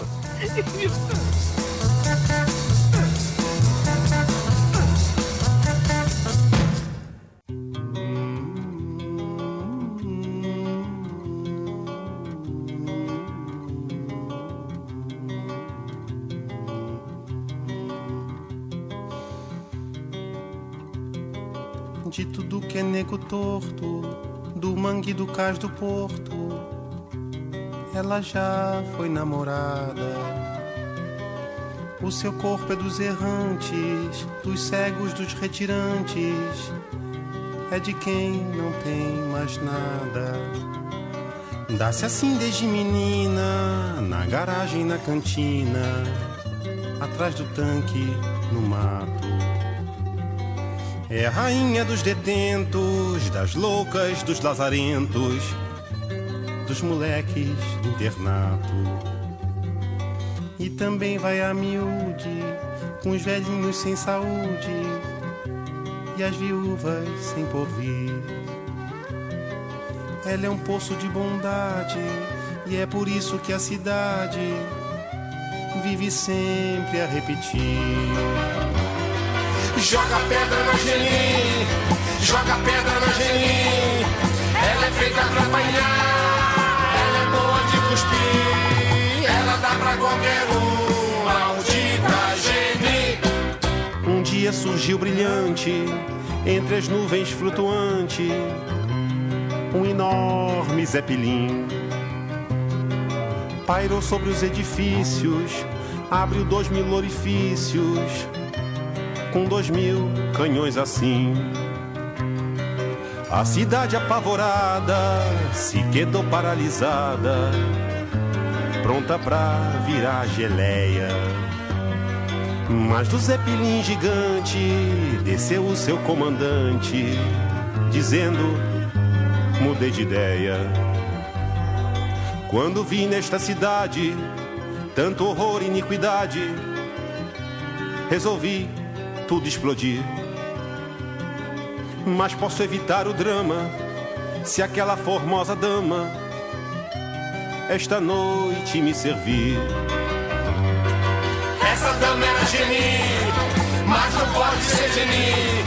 Ela é feita pra apanhar, ela é boa de cuspir. Ela dá pra qualquer um, maldita Geni. Mas de fato, logo ela tão coitada, tão singela, cativara o forasteiro. O guerreiro tão vistoso, tão temido e poderoso, era dela prisioneiro. Acontece que a donzela, isso era segredo dela, também tinha seus caprichos. E a deitar com homem tão nobre, tão cheirando a brilha cobre. Preferia amar com os bichos. Ao ouvir tal heresia, a cidade em Romaria foi beijar a sua mão. O prefeito de joelhos, o bispo de olhos vermelhos e o banqueiro com um milhão. Vai com ele, vai Geni, nos salvar, você vai nos redimir. Você dá pra qualquer um, bendita Geni. Foram tantos os pedidos, tão sinceros, tão sentidos, que ela dominou seu asco. Nessa noite lancinante, entregou-se a tal amante, como quem dá seu carrasco. Ele fez tanta sujeira, lambuzou-se a noite inteira, até ficar saciado. E nem bem amanhecia, partiu numa nuvem fria, com seu zeppelin prateado. Num suspiro aliviado, ela se virou de lado tentou até sorrir. Mas logo raiou o dia e a cidade em cantoria não deixou ela dormir. Joga pedra na Geni, joga pasta na Geni. Ela é feita pra apanhar, ela é boa de cuspir. Ela dá pra qualquer um, maldita Geni. Joga pedra na when I